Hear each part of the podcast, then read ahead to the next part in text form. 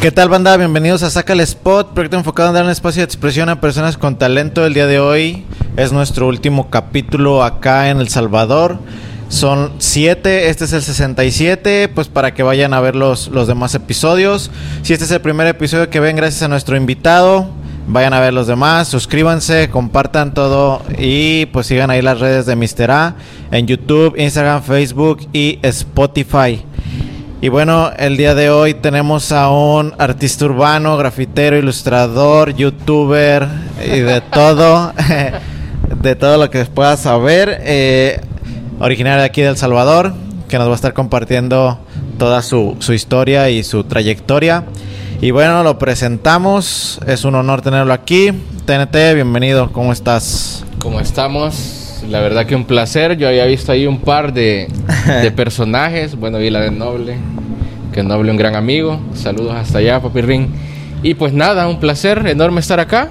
Sí. Soy TNT y estamos en, en mi país. Qué bueno tenerte de, de nuevo acá. Sí. Y pues un saludo a todos. Bien, eh, yo estuve por acá, ya lo he dicho en cada episodio en 2017 y si estuve aquí, pues fue gracias a ti, ya lo estaremos platicando ahí la, un poquito la historia. Pues realmente fue gracias a tu arte, Ajá, porque sí. hubo una selección, él aplicó a un festival que se llama Área 503 y bueno, toda la selección no la hago yo. Ajá, sí, Al sí, final, o sea, fue por, sí. por Sí. tu mérito. Sí, ahorita lo, lo vamos a platicar de, de qué era lo que yo tenía en la cabeza y cómo fueron las cosas. Pero bueno, eh, me gustaría que te presentaras. Yo sé que muchos te conocen, pero pues muchos que siguen quizás el podcast, pues todavía no. ¿Cómo te llamas? ¿A qué te dedicas? ¿Tu edad? Pues miren, yo soy Efraín, mi nombre es Efraín Orellana, me dedico realmente a pintar graffiti, eh, aparte de eso soy distribuidor de pintura, eh, de pintura en aerosol y otros artículos de diseño gráfico también y de arte urbano. Eh, actualmente empecé a hacer YouTube también y como que va generando, hago otro montón de cosas, he traído carros de Estados Unidos, he invertido en ropa, he invertido Sí. en un montón de cosas, entonces por ahí anda. Tengo 33 años, soy licenciado en artes plásticas, opción diseño gráfico, pero mayormente grafitero de, de, de- cora y de, y de actividad y de Sí, todo. Entonces también hago diseños digitales, hago mucha ilustración últimamente que la herramienta se ha prestado con la tablet. Sí. Pero básicamente lo que amo hacer y lo que me gusta es pintar graffiti. Sí, como que todo lo que haces lo rodea eh, el arte y lo urbano, ¿no? O sea, Sí, toda la actividad. Realmente sí, así Sí. es. Muy bien, me gustaría saber actualmente en qué estás trabajando. Mira, actualmente, bueno, le he metido mucho, mucho a- al contenido digital, YouTube. a las redes sociales, Instagram, YouTube. Fíjate que luego de la pandemia, Ajá. realmente yo tenía como esa gana de meterle a las redes con todo, porque sabía que era algo que me iba a como dar ese, ese paso. Ok. Y exactamente así fue, comencé como con Instagram metiéndole y luego empecé como a hacer cositas de YouTube y que ahí va. Pero sin querer desenfocarme de que sigo siendo eh, Un grafitero. escritor de graffiti, Sí. artista o como lo quieran llamar y que eso es lo que me ha motivado o impulsado a, a hacerlo, pues. Sí, sí, sí. Sí siento que este año he descuidado totalmente eso por meterle a las otras cosas, pero a lo mejor es parte de un proceso que tenía que vivirlo, pues. Y, Sí, y sí. me ha tocado. Sí, yo creo que para hacer una hay que hacer un ladito la otra, pero sin descuidarlo. O sea, como que con un ojito cuidándolo Sí, y, sí, y- y para darte como esa oportunidad de, de crecer en ambas cosas. Yo creo que ya que, bueno, he visto que ya tienes como tu base muy grande de seguidores. Ya que hagas graffiti, pues toda esa base va a estar viendo lo que estás haciendo. Sí, en parte sí. En YouTube he descubierto que es otra dinámica totalmente diferente a Instagram o a lo que hacía. Ajá. Entonces es como otra comunidad. Es Sí. como que llegues a, a otra casa y te tenés que adaptar con los que están ahí. Ok, ok. Entonces lo siento bien diferente. Sí puedes trasladar a, a unas personas que te miran en esto a que, que te sigan allá. apoyen en lo otro, pero complicado. Creo que es como comenzar de cero casi. realmente. Ok, muy bien. Me gustaría saber un poquito de tu historia. Casi los últimos episodios me iba de lo más actual y me iba hacia atrás. Ok. Y los primeros episodios sí les preguntaba ahora sí desde que nacieron casi. Entonces me gustaría replicar esa fórmula contigo desde un inicio. ¿Por qué te lo pregunto? Primero porque al parecer ha sido como una inspiración o la base como del movimiento acá en El Salvador y me gustaría saber de dónde viene todo ese ese movimiento, ese gusto a ti por el graffiti, cómo se dio como que la oportunidad para ti para hacer graffiti, porque te digo, eh, episodios anteriores las personas han mencionado que te veían a ti como inspiración o que tú abriste como que esa brecha para que otros entraran. Sí. Entonces, para mí sí es como que muy importante saber ahora sí que tú de dónde viste todo eso y cómo es que fue lo que lo empezaste a hacer. Entonces, antes de graffiti, me gustaría que me platicaras un poquito. ¿Qué pasó? ¿Qué, qué, eh, ¿En qué entorno creciste? ¿Tu familia? ¿Cuántos son? Ok. ¿Cómo fue tu infancia, tu adolescencia? Para saber ya de ahí en qué momento entra el graffiti. Pues mira, eh, Efraín, o Efraíncito, como me decía mi mamá. Eh, bueno, vengo de una familia súper humilde, eh, no te puedo decir que pobres, sí de bajos recursos. Siento que la pobreza es más allá de no tener dinero, sino que es, o sea, ya tiene que ser como más de la cabeza, de no querer hacer nada. Pues yo creo que, mira, en el caso de la familia, mi papá era el que trabajaba, mi papá era músico, es músico hasta la actualidad. Luego eh, empezó a hacer eh, estructuras metálicas, esto es hacer portones, puertas, no sé si en México se dirá igual. Sí. Entonces, somos dos. Es una hermana que es mayor que yo, por dos años, creo, dos o tres, por ahí. y, y yo. Entonces, básicamente en el hogar lo que nunca nos faltó fue amor. Que te lo venía comentando en el carro. Sí. Sí nos pudo faltar muchas cosas, pero digamos que los zapatos para ir a estudiar, los útiles escolares y los frijolitos en la casa nunca faltaron. Ok. Sí fue algunas ocasiones que salimos con mi mamá y yo le decía, mamá, cómpreme esto y mi mamá como que camuflaba las cosas diciendo, es que eso no es bueno o algo Ajá, así. te ¿va? va a hacer daño. Sí, pero no, no. Cuando analizas luego sabes que Sí. no había la posibilidad. Entonces fue bien loco porque nos educaron eh, conforme a aspectos eh, de respetar mucho, respetarnos entre nosotros Muchos valores. muchos valores, mucha confianza de decirnos las cosas tal cual como eran y sobre todo mucho amor. O sea, no hay día que mi mamá no me abrace y me diga te amo. Eh, mi papá es un poco más serio, pero también le sacamos ahí los abrazos y también le decimos que, que lo queremos un montón. Pero entonces siempre nos formamos con eso, con Sí. el valor que se le puede dar a una persona más que el valor económico o lo que que lo material. o el estatus que te puede dar el, el- Sí. la plata. Entonces, así es como me crié realmente y Sí. entrando tal vez a lo... Yo comencé a dibujar desde muy pequeño, por referencia de un primo. Fui malo dibujando totalmente, pero yo comienzo en el dibujo ya con esta referencia del graffiti que pudo haber sido por ahí por el 95. 95. 95, sí.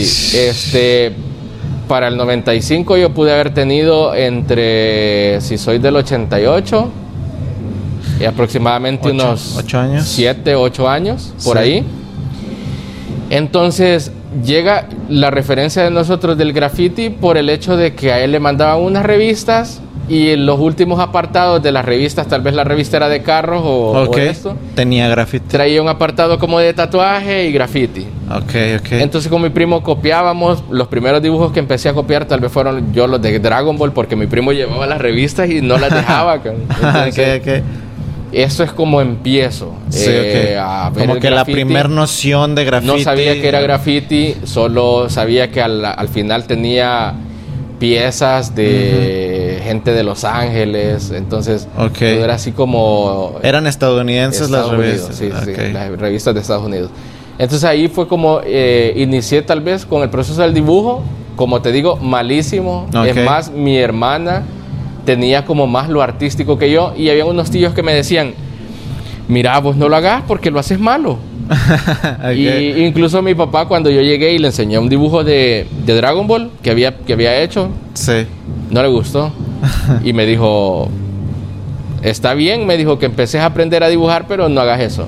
Ok. Fue bien loco. Entonces, Sí. eso es como, como mi inicio, digamos. o Sí, sea, sí, sí. no te puedo decir más como de mi niñez, porque mira, mi niñez la pasé jugando con, con tierra acá. Siendo un O sea, niño. siendo un niño, maje. agarrábamos. Aquí hay unos.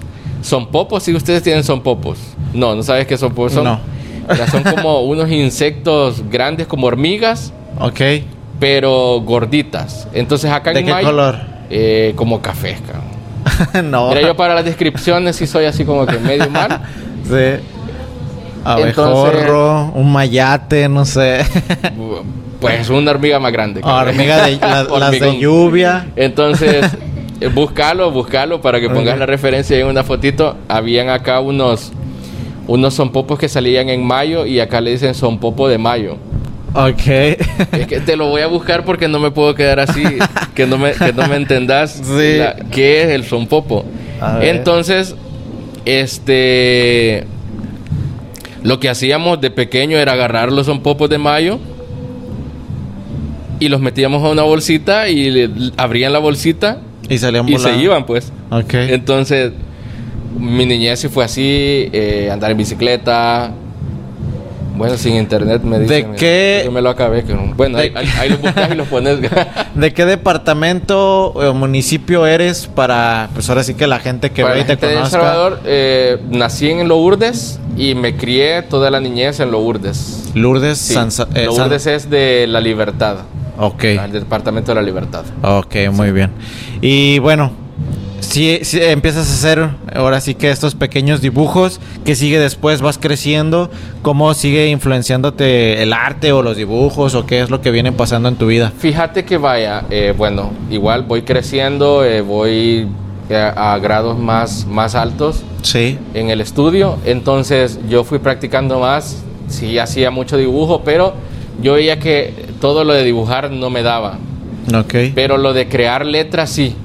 Ah, entonces empecé a, a hacer las portadas de los cuadernos, que sociales, que matemática, y me encantaba hacer las letras. Y te las pedían también que Y se me las las pedían. ajá. Entonces era como, mira, uno de los motivos principales es que en la escuela, para tener como ese grado de ser un poquito más popular, vos tenías que hacer algo diferente. sí, sí, sí. Entonces me recuerdo que yo cuando iba a séptimo, eh, las chicas de noveno les gustaban las portadas que yo hacía y eran como que las que eran cachiporras también. Cachiporras acá son las que hacen baile de, del 15 de septiembre.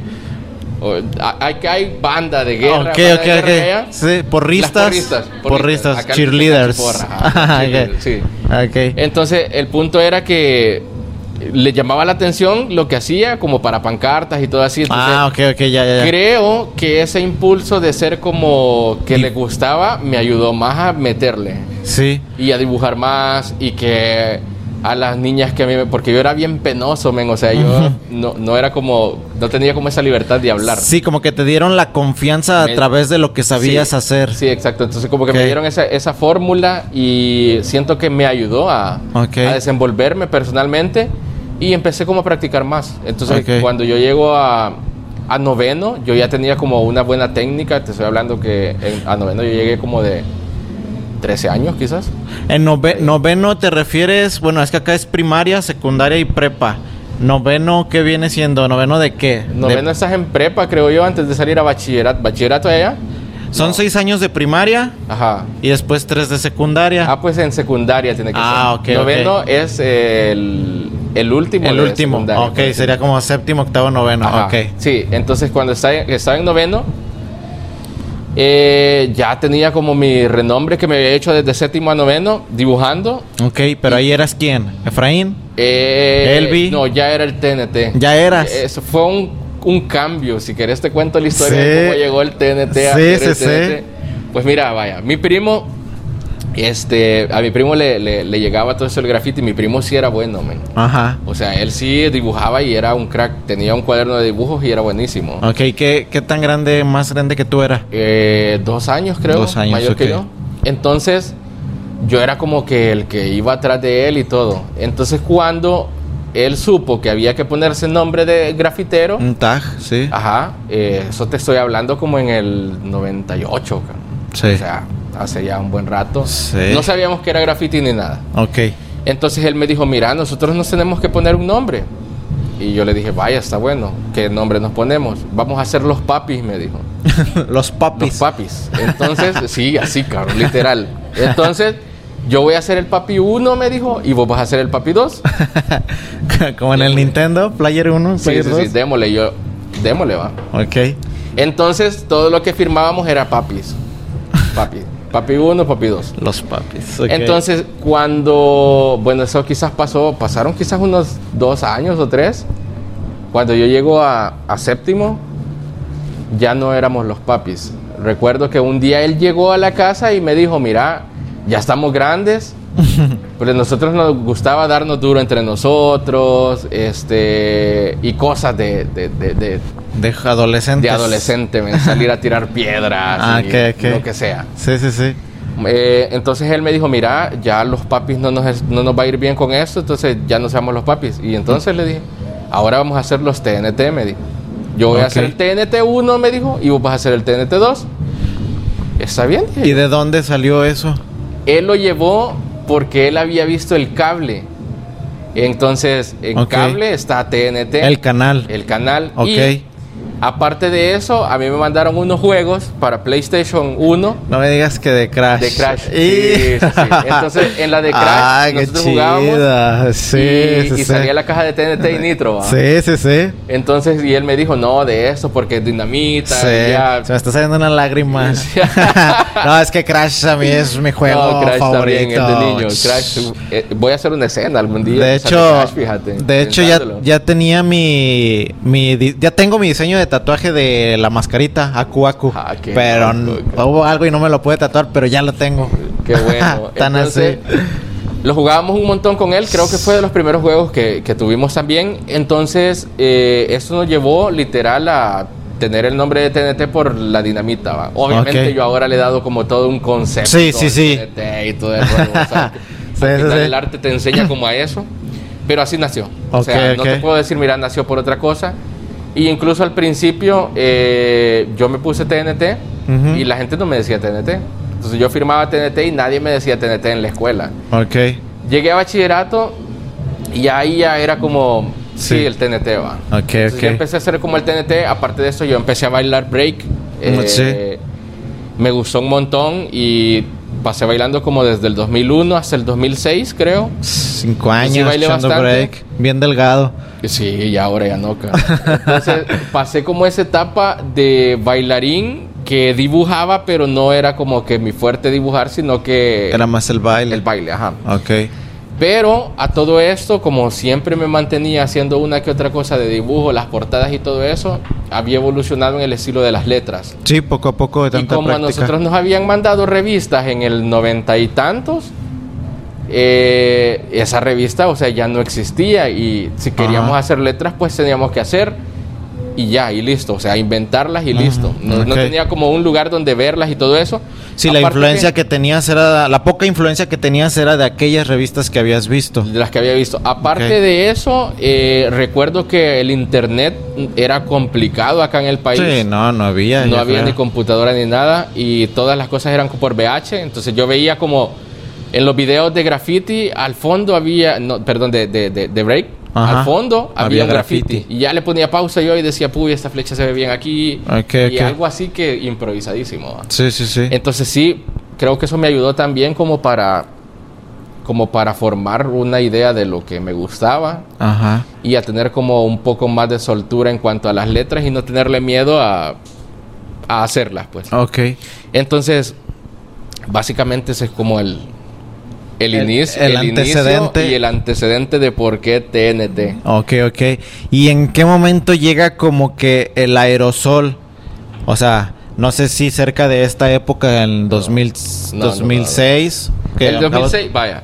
Bueno, que Yo- la, la- la etapa que dices del breakdance, no sé si durante esa No, etapa, después, antes. Mira, yo considero, bueno, a mí cuando me preguntan cuánto tenés de pintar, siempre digo que son ahora 16 años, creo. Porque yo considero que comencé en el 2006. Ok.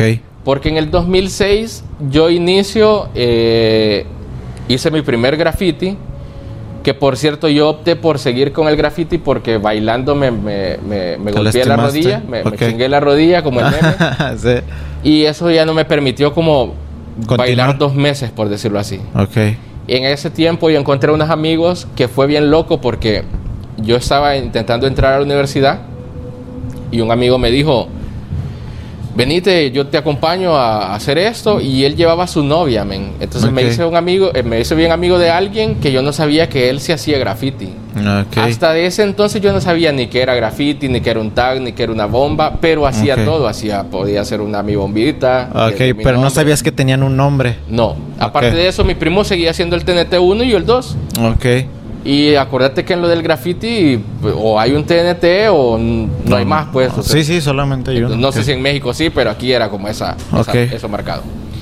Entonces, recuerdo que un día, después de la confianza que teníamos, como a las tres semanas, yo intentando entrar a la universidad porque yo no quedé en la universidad. Ok. Entonces íbamos como a unas manifestaciones y todo para ver si quedábamos en la universidad. Así de loco es la universidad en El Salvador, cabrón. Ok, ok.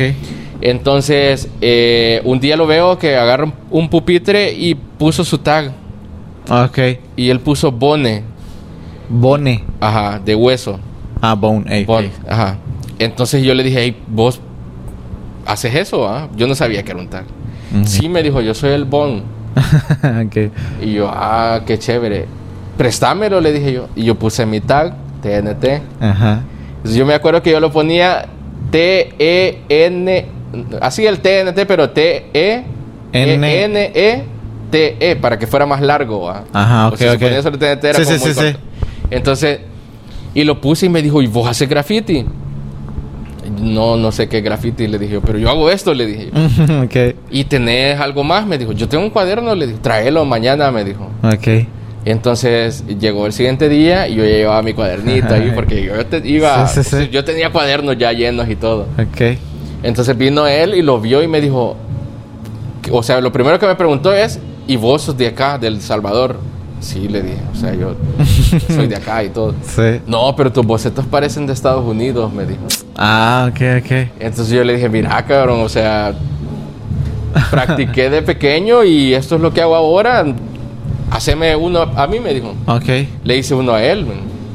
Y me dijo, no, sos bueno. Me dijo, ¿y tenés crew? No, yo no sabía ni qué era crew. Yo no ¿Qué sabía es eso? nada, nada. Sí. Entonces él me enseñó que era un crew, que era un tag, que era todo, pues. Me reunió con los grafiteros. Me Ok. metieron a su crew. Entonces ya había grafiteros, ya había Ya escena. grafi- grafi- Ok. ya grafiteros creo que habían como desde el 95 acá, no sé desde qué fecha, pero Ajá. ya habían. No tan buenos, pero sí. ya Sí habían. había, ok. Entonces, eh, cuando pasó eso, este me dice, mira, él bailaba también conmigo. Ujú. Entonces, y empezamos a enlazar, va, que el baile, la pintura y todo, y me dijo, mira, este, podemos seguir pintando, si quieres salgamos a pintar un día. Ok. Preparamos lo de la pintura y con él salí la primera vez. Ok. Salimos todos a pintar la primera vez y solo yo me quedé pintando porque era ilegal y a mí no me dijeron. Entonces, pero ahí fue como el inicio. Ok. El 2006 fue el inicio que yo puedo decir aquí. Aquí empezó todo. Ok, muy bien. Muy bien, entonces ya, ya tienes un poquito de noción de qué es lo que es el graffiti, cómo se empiezan a dar tus primeras pintas, cómo te sentías, qué te hacía sentir, qué emociones o cómo era ahora sí que tu experiencia ahí. Fíjate que vaya, como en mi casa, eh, mi papá me ponía a pintar portones, eh, porque mi papá tenía eso de estructuras metálicas. Ok, Entonces yo ya tenía como la técnica de agarrar una pintura líquida y que no se me chorreara. ok, Eso creo que me ayudó cuando yo agarré el aerosol, yo sabía cómo tenía que más o menos aplicar sí, el relleno. movimiento, la distancia, la presión, ok. Entonces, eh, mi primera pinta fue como un boom, porque yo me recuerdo que el crew se llamaba ASH Ah, y yo hice la S de Superman y la Ok. letra A y la H. O sea, fue como bien improvisado y, Ajá. y la cosa que acá como no habían tantos grafiteros así que andaban pegándola y yo había ido a un espacio ilegal, me fui a la zona que puedo decir que es como la más... eh, donde había más actividad de graffiti. Ajá. Y esto me lleva a que hago la pieza y todos empezaron a preguntar quién era. ¿Quién era el Superman? quién, quién era el, el- el que la había pintado. sí. Ok. Bueno, en el, en el movimiento de, de baile, Ajá, sí. a mí me decían Superman. Ok. Y me dijeron, me pusieron Superman porque hay un truco que se llama Belly Mill, Ok. que ¿Cómo acá es? no le, so- no le sabíamos el nombre. ¿Y cómo es el movimiento? Es, este, es como una windmill. No, no te, bueno, para los que saben es como un windmill, solo que estiras los brazos y pasa el pecho. Entonces estás girando, pero va, va tu pecho, espalda, pecho, espalda. Ok. Y Creo en que ya El Salvador, en El Salvador, poca gente, súper poca gente lo hacía. Ok. Y donde yo practiqué, ese lugar, eh, todos no se podían mi nombre y, y les gustaba el truco. Me decían, hey, enséñame el Superman. Entonces todos me decían, vení Superman. Ah, y ok, por ok. eso me pusieron Superman, aunque el nombre del truco no es el Superman. Ok. Pero acá no. Acá no- sí no. lo apodaron. Ajá, entonces, digamos que eh, me dio como la pauta ese graffiti porque era la S de Superman. Estaba en un lugar súper concurrido por todos los magos que andábamos en esa época. sí. Y fue como el boom, vaya. Entonces, eso me llevó a querer hacer más. Y-. Y, todos los de mi crew me dijeron, no, tenemos que pintar más. Porque uno, yo andaba poniendo el nombre del crew y ellos no pintaban. O sea, de todos, nadie pintaba, men. O sea, tenían Ok. buenas ideas en bocetos, pero nadie pintaba. Ok, Me compraban latas y ejecutaba yo. Eso era como chévere. Porque digamos que yo con ellos aprendí a hacer todo eh, con las latas que ellos también me compraron porque yo andaba poniendo el crew. Mm, ok, Y sí, digamos, sí, sí. ellos iban y uno envasaba, otro Sí. hacía no sé qué, pero a la hora de pintar nadie se metía. Sí, ok. Que así fue como. Y entonces fue como el impulso, vaya. Ok. Digamos, me salió bien la primera y. Sí, ahora sí que otra vez te depositaron la confianza porque vieron Sí. que sabías hacer algo, ¿no? Cabal. Y algo que, pues a ellos como que los representaba, porque era el crew. Sí, Muy claro. bien. Eh, y en ese momento, bueno, empieza a pasar el tiempo. ¿Qué personas a ti te empezaron como a influenciar? ¿O qué artistas, personas tú veías que hacían lo que a ti también te gustaba, que te dieron como que más ganas de hacerlo? Mira, ya para esa época, eh, las influencias más grandes que siempre tuvo El Salvador, cabe mencionar que ha sido México. Ok. Entonces, ya para esa época ya había llegado otra revista que se llama Virus. Ok. eh, fue muy famosa acá. Entonces, las cosas que veíamos eran de humo, peque, Ok. este, no me recuerdo qué otra gente, pero digamos que eso era como lo más Lo más eh, representativo. sonado. Ok. Entonces, o quizás la línea que a mí más, más me, me- me movía, pues. Entonces, cuando veías todo esto, a mí me gustaban las letras también, pero sentía que Peque era bien completo y porque hacía letras y hacían 3D y Y hacía de, de, todo. Sí, y, sí, sí. y veías que estaban pintando con latas cómics y que cómics había acá, y entonces vos decías, qué loco, va. Ajá. Si te preguntabas cómo hacen eso Eh, ¿Cómo con hacen? Sí, sí, sí. Hasta, cierto punto uno al inicio piensa que ocupan plantilla o el- llevaron el aerógrafo al muro. Sí, no que hay algo, un truco, ¿no? Porque nosotros no tuvimos como eso de que alguien nos enseñara. Entonces, en el 2007, mira, hasta ese año eh, todo fue así como que descubrirse en 2006. 2007 creamos un crew que se llamaba ES. Sí. En teoría habíamos metido como, bueno, a mí me metieron, men. Entonces, los que lo iniciaron, la Sí. teoría era como crear el colectivo más fuerte para buscar patrocinios, Sí, sí, sí. entonces como que eligieron a los que más se andaban destacando y yo quizás por andar pintando en todos lados me vieron Ok. y me hicieron la propuesta. Sí. Al ver que el crew en el que estaba nadie pintaba y nadie quería como hacer eso de la superación y crecer y todo, pues me fui con ellos. Ok. Y creo que hasta ahora fue como la mejor decisión, mejor que, pude decisión. Haber, que pude haber tomado porque Hobbs eh, siempre fue, mira, Hobbs es para mí el artista más talentoso de El Salvador en lo personal y este él fue como un papá en el inicio de toda esta época. O sea, cuando nosotros iniciamos a hacer graffiti, él nos educó en cuanto a todo, menos en cuanto a cobrar, porque cabe mencionar que Hobbs Es malo para eso. cobraba y nos gastábamos el dinero. En finanzas era malo, pero nos enseñó cómo dimensionar algo, cómo eh, ponerlo en esa en, en- en- en alta escala. y hacer un montón de cosas cuando nosotros no teníamos ni idea del arte. Porque yo todavía eh, estaba iniciando a estudiar, entonces Sí. en esta época yo estudiaba otra carrera que no era artes plásticas. Ok. Entonces eso fue bien loco porque esto nos llevó a como tener, digamos, mi, referen mi primera referencia, así que yo la conocí, fue House. Ok. Referencias anteriores yo te puedo decir que vi graffiti del Peque. Ok. Eh, pero no te puedo decir que lo tomé como personal porque yo nunca ni siquiera hice un personaje copiándoselo a él o agarré una referencia de lo musculoso que hacía Ok, o, ok.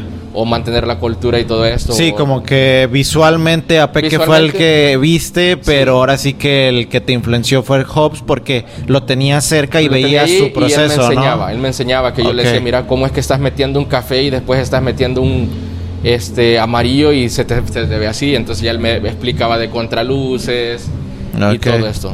Eh, pasa esto en el 2007, viene Guatemala. Guatemala es la primera influencia este, internacional que tiene El Salvador para evolucionar el graffiti. Y cabe, cabe, o sea, yo sé que hay artistas antes que yo, Ok. pero yo sé que esta llegada de Guatemala al Salvador fue lo que hizo que El Salvador creciera. Ok. O sea, es como que llegaron, nos cachetearon y nos dijeron esto es esto. ¿Qué pedo? Háganlo. Ok. Vino Guatemala, vino Seimer, Guset, eh, Kiki, este. El, el- Pero. Vino Diro, vino Tools, Ok. vino. Bueno, vinieron los pesados, men. Vinieron los pesados. Eh, Six, 603. Este. No recuerdo quiénes más que vinieron, pero sí vinieron como Sí. nueve. Sí. O sea, vinieron nueve a tirar fuerte. Ok. Nosotros no, no- no- nunca habíamos tocado una montana, veníamos de pintar con cómics, ellos venían con un carro lleno de montanas porque venían con el distribuidor. Pero fue un evento, o fue a la que Fue fue. un evento. O Ok. sea, para mí es el mejor evento que pudo eh, haber tenido El Salvador, Que marcó un antes y un después. marcó el antes y el después. Ah, huevo, Entonces sí. cabe mencionar eso. Se hace este evento, ellos vinieron a dejar piezas de demasiada calidad. O sea, de literal demasiada calidad, porque vos las ves ahorita y son piezas competitivas ahorita. Y te estoy hablando que fue en el 2007. Sí, sí, sí. Entonces, ellos llegan, eh, se crea como el enlace. Por suerte, mira, yo era malísimo, malísimo pintando. Entonces, Zork era de mi crew y Hobbs también. Sí. Por suerte, Hobbs creo que quedó en primer lugar. Eh, otro que se llamaba, ¿cómo se llamaba? Sonic quedó en segundo lugar, que por cierto ya no pinta. Y Hobbs quedó en, no, y, Zork quedó en tercero. Ok. O algo así eran, algo así. Sí, sí, sí, quedaron ahí en los primeros. El punto es que le gustó tanto el trabajo de Hobbs a, a un grupo que le dijeron, mira, este, quieres ser parte del crew de nosotros, De Guatemala. de Guatemala. Ok. No me acuerdo cómo se llama, UZC creo que se llamaba. Entonces, eh, eh, se hizo parte del crew y les dijo que sí, y, to- y todos nosotros del crew, nosotros teníamos una regla de que nadie podía ser de otro crew. Pero cuando nos enteramos que a Hobbs lo habían metido, a nosotros nos alegró más que decirle, mira, no se puede, ¿va? ¿Qué Ajá, ahí?". Eso no me lo contó ayer. Nos alegró por el hecho, es que tal vez él no le, no le dio importancia Sí, sí, porque sí. Hobbs es tan despistado que de haber dicho está bueno y no, sí, sí, sí. él siguió en su vida de arquitecto. Entonces, eh, pasó así, para nosotros un gran impulso y había un festival en Guatemala que se llamaba este, Hip Hop Revolución. Ok. Y sale que ese año nosotros dijimos, nos vamos a ir porque nos vamos a ir. Yo tuve la suerte que me invitaron, pero también me fui con, con- bueno, me fui aparte, pero allá nos organizamos con, con el colectivo, con el crew. 2007, 2007, seguíamos en el Ok. 2007. Ok.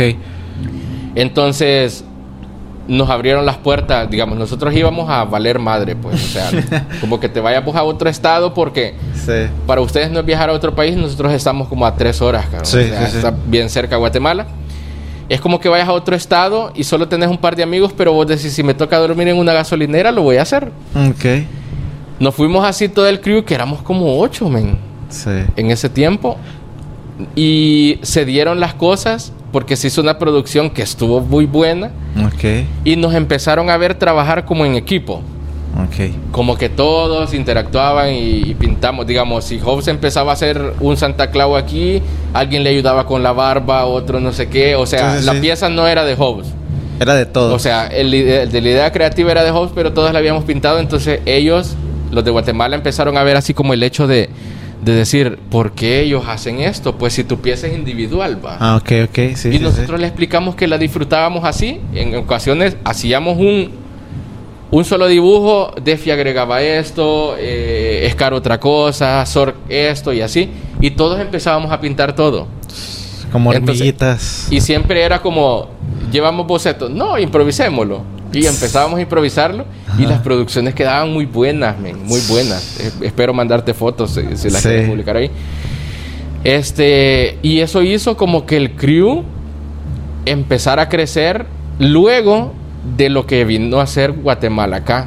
O sea, cuando Guatemala vino, nosotros dijimos, no podemos quedarnos así, hay que llegar con todo Guatemala. Sí, sí, hay que tenerles una respuesta Sí, sí, sí. de calidad. Practicamos, Ajá. practicamos y la verdad que yo sé que Guatemala hizo otras cosas mejores quizás, pero ya se fijaron en que nosotros Estaban a la altura. No estábamos a la altura de ellos, realmente no, porque ellos eran unos monstruos. o sea, ok. Seimer viene de una escuela de Estados Unidos, Sí. O sea, y Diro también, entonces y Wuset que está bien loco de la cabeza. o- sí, sí, sí. entonces, eh, llegamos nosotros y como que dijeron, bueno, estos chavos le quieren meter, que bueno, son un montón, pero veamos qué ondas. Entonces, yo siempre eh, digo que de las influencias más grandes internacionales, más que ver piezas de Kems, más que ver piezas de Felipe Pantone, que Sí. tal vez son personas que a mí me inspiran un montón, eh, para mí fue Seimer, para mí fue Wuset, Toda digo, la, la, gente de la Guatemala. guatemalteca. Porque esto fue lo que tuvimos. Es como cuando vos pediste el PlayStation y te llegó el Polystation. Ah, ok. que tenía mil juegos. y- Sí. Entonces tenías, se que, repetía, ¿no? tenías que querer el Polystation porque era lo que tenía. Sí. En este caso nosotros tuvimos a Guatemala, que no era Polystation, pues, sino que ya eran unos crack. Y pues la referencia más grande. Esas han sido como los impulsos más grandes al inicio, totalmente. men. Ok. Entonces, pasa esto, 2007. eh, ¿Qué sigue ah, en tu vida como artista, como grafitero? O sea, ¿en qué momento, pues ahora sí que tú crees que diste como ese paso de calidad? Uy, el paso de calidad fue mucho adelante. Ok. No sé si quieres que siga como hablando de la, Sí, de la trama, línea, de la sí, línea que iba. línea Vaya, del mira, tiempo. Venimos 2007, ya 2008 yo empiezo como a evolucionar mi técnica. Ok. Eh, me gustaba un montón de... A mí siempre me gustó las letras y todo, entonces... Pero en el país tenías que, que llevar tus letras a otro estilo porque tenías como todo este conflicto de la violencia, de la policía, de las pandillas. Entonces estaba como muy fuerte y ya te tocaba, si hacías letras, meterle unas flores. Ok. O Pa un animalito. Para camuflajearlas. Porque ajá, tenía que verse como un poco amigable también con toda la gente para que lo entendieran. Ok. Entonces es como decido iniciar a aprender a dibujar. Yo ya tenía como mi idea de los dibujos, pero definitivamente no era tan bueno. Sí. Y inicio como este proceso de aprendizaje a meterle. Aparte que en el 2008 entró a la escuela de artes. Que esto me ayuda también y fue como Sí. de la mano y pum, pum, pum a darle, va. Sí, sí, sí. Eh, y empiezo como a crear como lo que lo que inicia siendo el TNT que es eh, la búsqueda de una oportunidad con lo que haces no es nada que- con lo que hago ahora men. Ok. pero te digo esto porque al inicio uno tiene que saber cómo eh, lograr ganarse un público y lograr venderse en mi caso fue meto estas cosas y aprendo a dibujar y acoplarme a que el cliente va a pedir algo. Si el cliente me dice, mira, quiero Winnie Pooh subido en este carro, le ibas a hacer al Winnie Pooh subido al carro, pero como es Winnie Pooh, ¿va? Para ponerte un ejemplo. Sí. No ibas a meter algo tuyo porque Sí, todavía no, no. uno no lo dominaba. Y lo otro es que acoplarme al cliente para poder vender algo. Como colectivo nos fue muy buena en la, en la época porque tal vez 2009, 10, 11 eh, lo trabajamos mucho, lo trabajamos un montón Creo que nos costó evolucionar una técnica personal en esta época porque trabajamos como colectivo tanto Ok. eh, que nosotros llegamos a un país y no querían ver pintando el TNT solo, querían al colectivo. Y así Sí. fue, o sea, nosotros así es como empezamos a viajar con Hobbes, porque él, él era el como, como el más disparado que viajaba conmigo, los demás casi no, no tenían como el tiempo o la oportunidad. Bueno, ni yo tenía la oportunidad, men, digamos lo que ahorraba eso era. Sí. Y así es como comienza 2009, 8, 9, 10 y 11, digamos. Dejémoslo hasta el 11, que es como la evolución de que empezamos a practicar. Yo empecé como a aprender un poco de realismo, a meterlo en mis trabajos, Sí. eh, trabajando siempre en colectivo. 2011, eh, 12 y 13, bueno, hasta principios del 13, intentamos evolucionar el colectivo con referencia de personajes como Arce eh, que trabajaban una sola pieza entre dos, Ujú, Sí. eh, Itam, eh, con referencias de estos personajes que eran varios haciendo una sola producción Ok. Fueron como nuestras referencias más grandes para hacer lo que estábamos haciendo. Nunca entendimos eh, que nos iba a complicar un poco luego porque nadie iba adquiriendo un estilo propio porque todos íbamos pintando de todo y le íbamos a meter algo. Sí. Yo siento que me fui por la por lo más lineal y creo que del yo era el único que empezaba a hacer las cosas que no quería difuminar.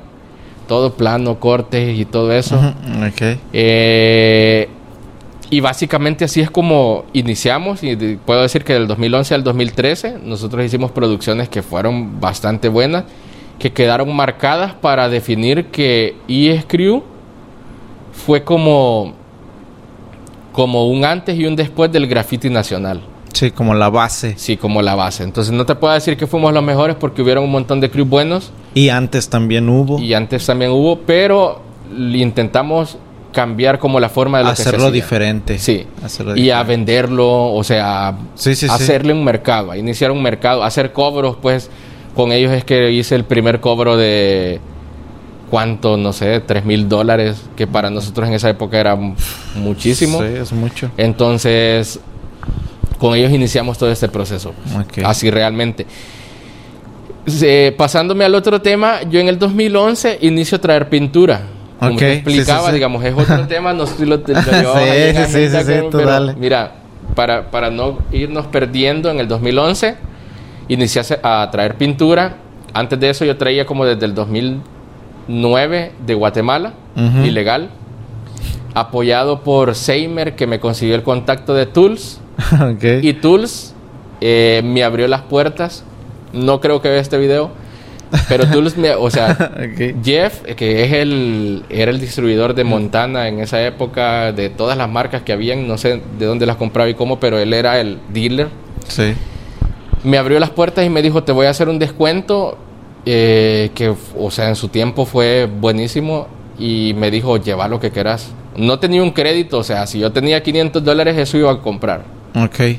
Entonces empecé a hacer eso, traía de Guatemala y empecé a trabajar. O sea, mi época del 2009, del 2008 creo yo, hasta el 2011, fue trabajarme.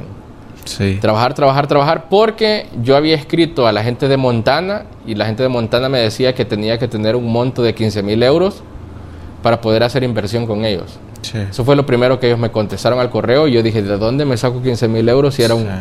Entonces, eh, empecé a ahorrar para lograrlo. Sale en el 2011, no logré llegar hasta ahí, pero logré hacer una inversión con Iron Lack. Y Iron Lack en ok. esa época era que el Team Iron Lack Sí, sí, y sí. que el todos los Does y toda esta gente. Entonces, sí.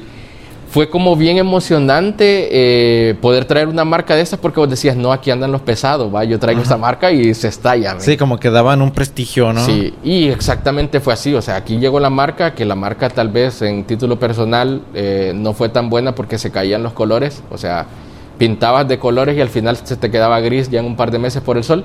Mm, Ok. Pero acá eso fue un boom y la empresa me abrió como las puertas y fue como mi primera inversión que hice. Eh, fueron como, no sé, al final como 12 mil dólares.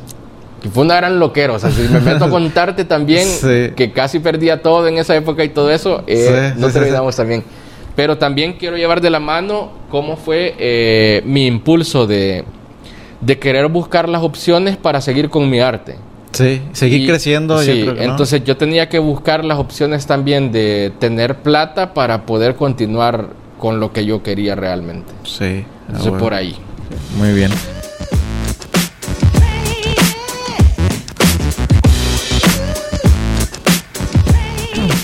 Bien, continuamos aquí en el podcast con TNT.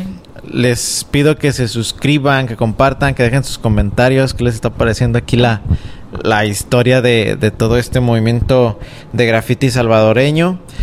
Eh, a, lo que percibo, ahora sí que ustedes empezaron al revés, todos ahora sí como crew, y después cada uno fue encontrando como que su estilo, que lo normal o lo común es que cada quien primero encuentra su estilo, hace su crew acorde a las este como aptitudes o características que tenga cada uno y, ya, ¿no? Entonces acá fue totalmente al revés. Me platicas que empiezas ahora sí que el, emprendimiento de tu, de tu negocio aquí de venta de, de aerosoles. ¿Qué sigue después? Pues mira, eh, bueno, inicio con lo de la pintura. Lo de la pintura también me quita como un poco de tiempo, pero me, me pone cerca de todo el movimiento de graffiti, pero hasta cierto punto también me quita tiempo porque hay que vender.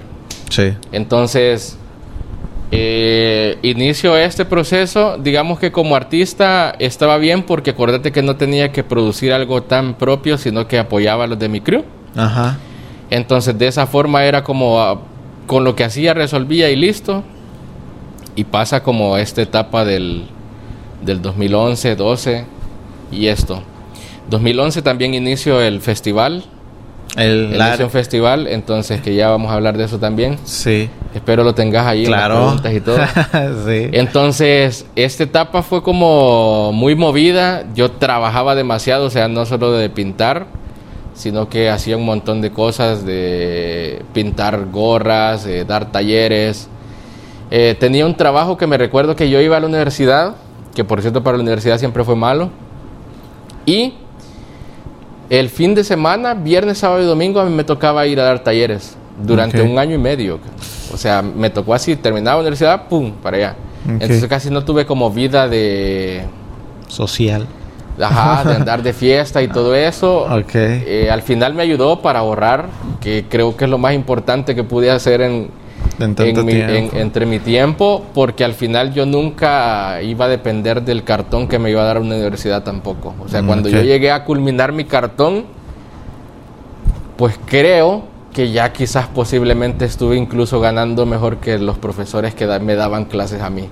Entonces, eh, llevar todo eso como a la medida eh, ha sido bien loco y creo que por ahí voy como manteniendo. En esa época 2012 13 por ahí fui manteniendo esa línea vaya. Y qué crees qué crees tú que te daba que te dio esa disciplina para hacer esas cosas porque pues quizás una persona de tu edad como con las ganas pero como que viendo el dinero puede ser que pues lo gastara, lo malgastara o no tuviera como la visión que tú tuviste en ese momento. ¿Qué crees que te lo dio? Fíjate que mira, uno, ¿te recordás que yo inicié diciéndote que vendía tamales? Ajá. O sea, mamá me mandaba a vender o tamales o pasteles. Sí. Y yo era vendedor, era bueno vendiendo, porque siempre fui un mentiroso y medio. Entonces yo metía mi venta así como, mire, son los mejores tamales de pollo y lleva pechuguita, que no sé qué iba. Entonces, y ya la gente a lo mejor no me compraba por por, por el producto. el producto, sino que por cómo yo se los había. Por la persuasión que usas. Entonces, cuando llega todo esto, pues, de, de hacer como este, este match de, ¿cómo me dijiste? La, Disciplina. de, la, disciplina, cabal, exacto. Este, creo que es más por el impulso que mi papá me había dado desde pequeño, porque mi papá siempre me decía, mira, agarrar las cosas como tranquilo, pero metele.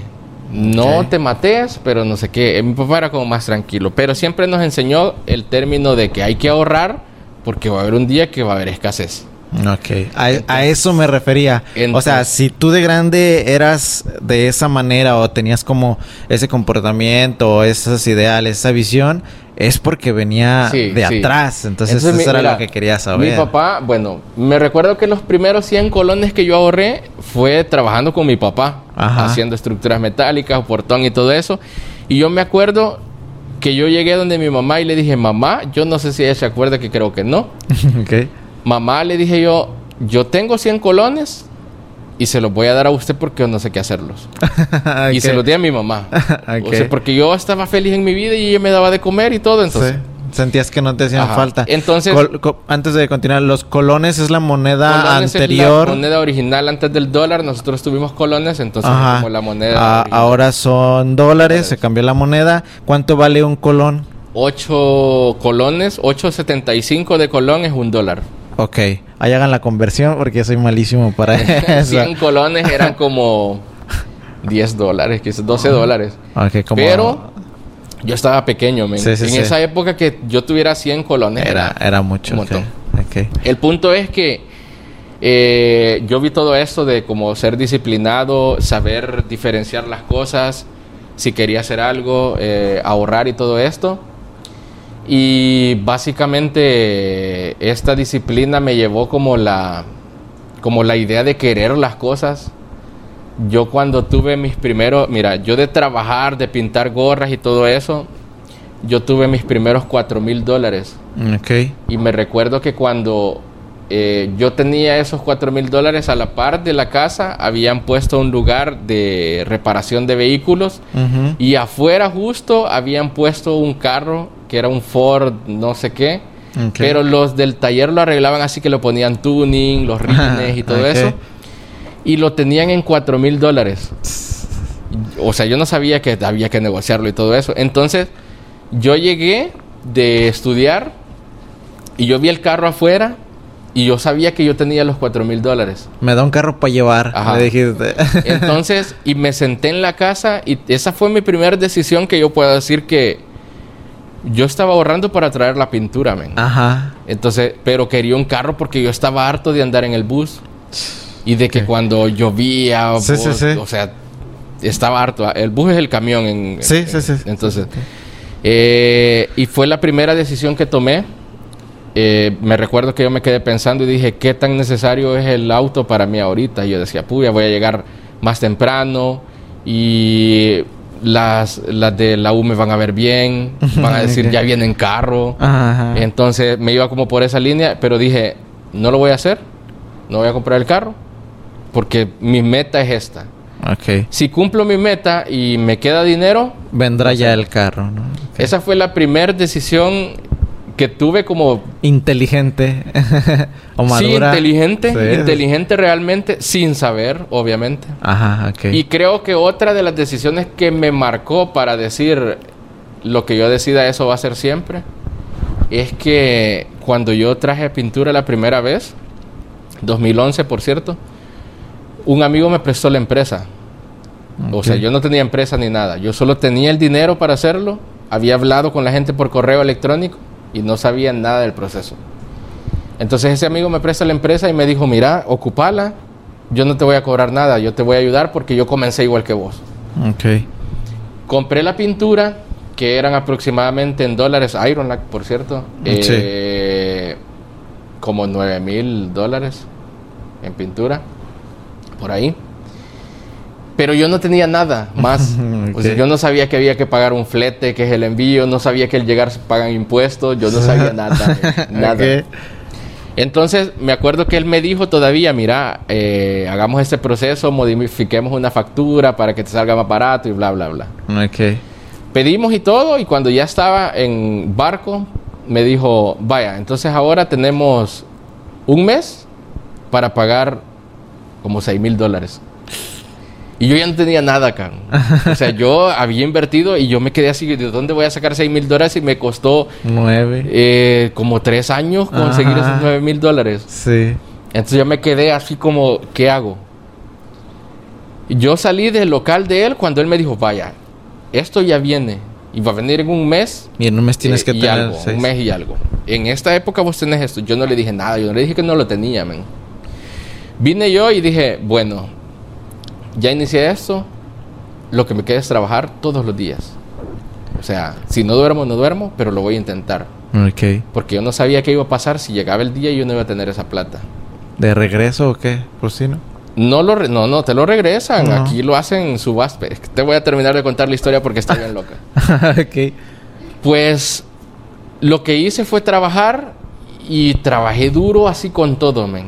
Con todo. O sea, mis papás me veían que no llegaba a la casa, pero yo voy a hacer tareas. Y no, no, no era hacer tareas. cabrón. O sea, era trabajar en algo. Que pintarle algo a alguien, que hacer eso, que no sé qué. Entonces llegó el momento de que a medio mes yo ya había generado un montón. O sea, te estoy diciendo que también Dios me ayudó porque sin, si Dios no me hubiera ayudado, obviamente yo no hubiera hecho esto. Ajá. Y que alguien me contactó con no sé quién y que pintar esto y que no sé qué. Que te puedo apostar que ahorita con el, con el recurso que puede tener alguien, conseguir 6 mil dólares en un mes no está tan fácil. Ok. Entonces pasó y lo hice. ¿Cómo? Pues trabajé y pues creo que estaba muy joven, entonces sí lo trabajé un montón. Conseguí esos 6 mil dólares, nadie me prestó. O sea, no tenía nadie, men. O sea, si Ok. mi papá yo le pedí un préstamo, él no me lo daba porque no tenía. Ok. Si mi papá lo hubiera tenido, él me lo daba, pero como Sí, no había, no vengo había. de una familia humilde y, y el- al menos el tema económico ha sido complicado, aunque siempre ha habido amor, pero el tema e- económico complicado.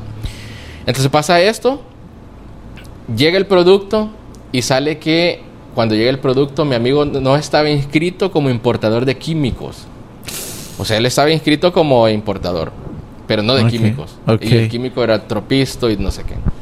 Entonces llegamos a hablar y me dijo, mira, eh, yo no estoy inscrito como importador de químicos, entonces hay que inscribirnos. ¿Y, ¿Y cuánto dura el proceso? Un mes y medio. Eh, ajá, y entonces te va a tocar pagar aduana porque no creo que nos esperen tanto. Ok. ¿Y cuánto vale la aduana? No sé, va a valer como 80 dólares diarios para esperarlo un mes y algo. Ok. Esa fue la primera, el primer baño. Fuimos donde una señora que nos iba a ayudar eh, a inscribir la empresa. Y yo le expliqué mi caso. Yo le dije, mire, eh, este es mi caso y yo tengo ese problema. Fui yo solo, me acuerdo. No fue ni mi amigo. Mi amigo ya era un señor. ok. Entonces llego donde ella y me dice, mira, me dijo, acá vos tenés dos opciones, me dijo, porque esto no te lo van a dar rápido. Opción uno, me dijo, es de que vos dejes el producto y ellos lo van a tirar a subasta. Y en la subasta, vos lo volvés a comprar. Pero en la subasta yo tenía que volver a comprar el producto que compré, más. Sí, sí, sí. Entonces, y opción dos es perderlo, me dijo. Hay gente que ha perdido, y solo me dijo la señora así, mira. Hay gente que ha perdido contenedores, hijo, me dijo, 40 mil dólares. Usted está perdiendo poquito, me dijo. Y no me dijo nada más. No, Entonces yo me quedé así como que, qué loco. 2011, quiero ver cuántos años tenía. con- si tengo 33 ahorita, estamos en el 2022. Casi 22, 21 por ahí. 22, por ahí. sí. Entonces llega ese, ese baño. Me recuerdo que me bajé, esto era por El Salvador del Mundo. Me bajé, llegué al carro, agarré el timón, yo en shock. O sea, mi ahorro de cuatro años y lo, el otro poquito que había hecho se fue. Entonces yo en shock me quedé en el carro así y dije, qué loco, me, qué loca la vida, o sea, qué loco todo, va. Sí. Y me recuerdo que vi al cielo y yo siempre he sido como bien positivo, ¿va? de, de querer verle el lado más positivo a todo, man. Ok.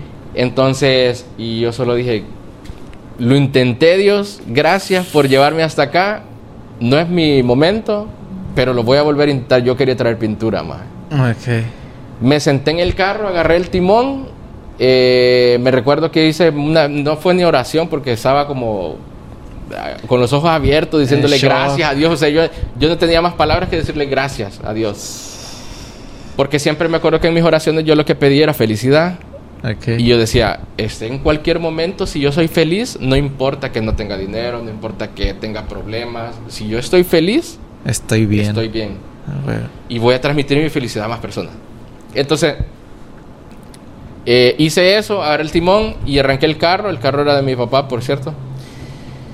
Y dije, me voy para la casa.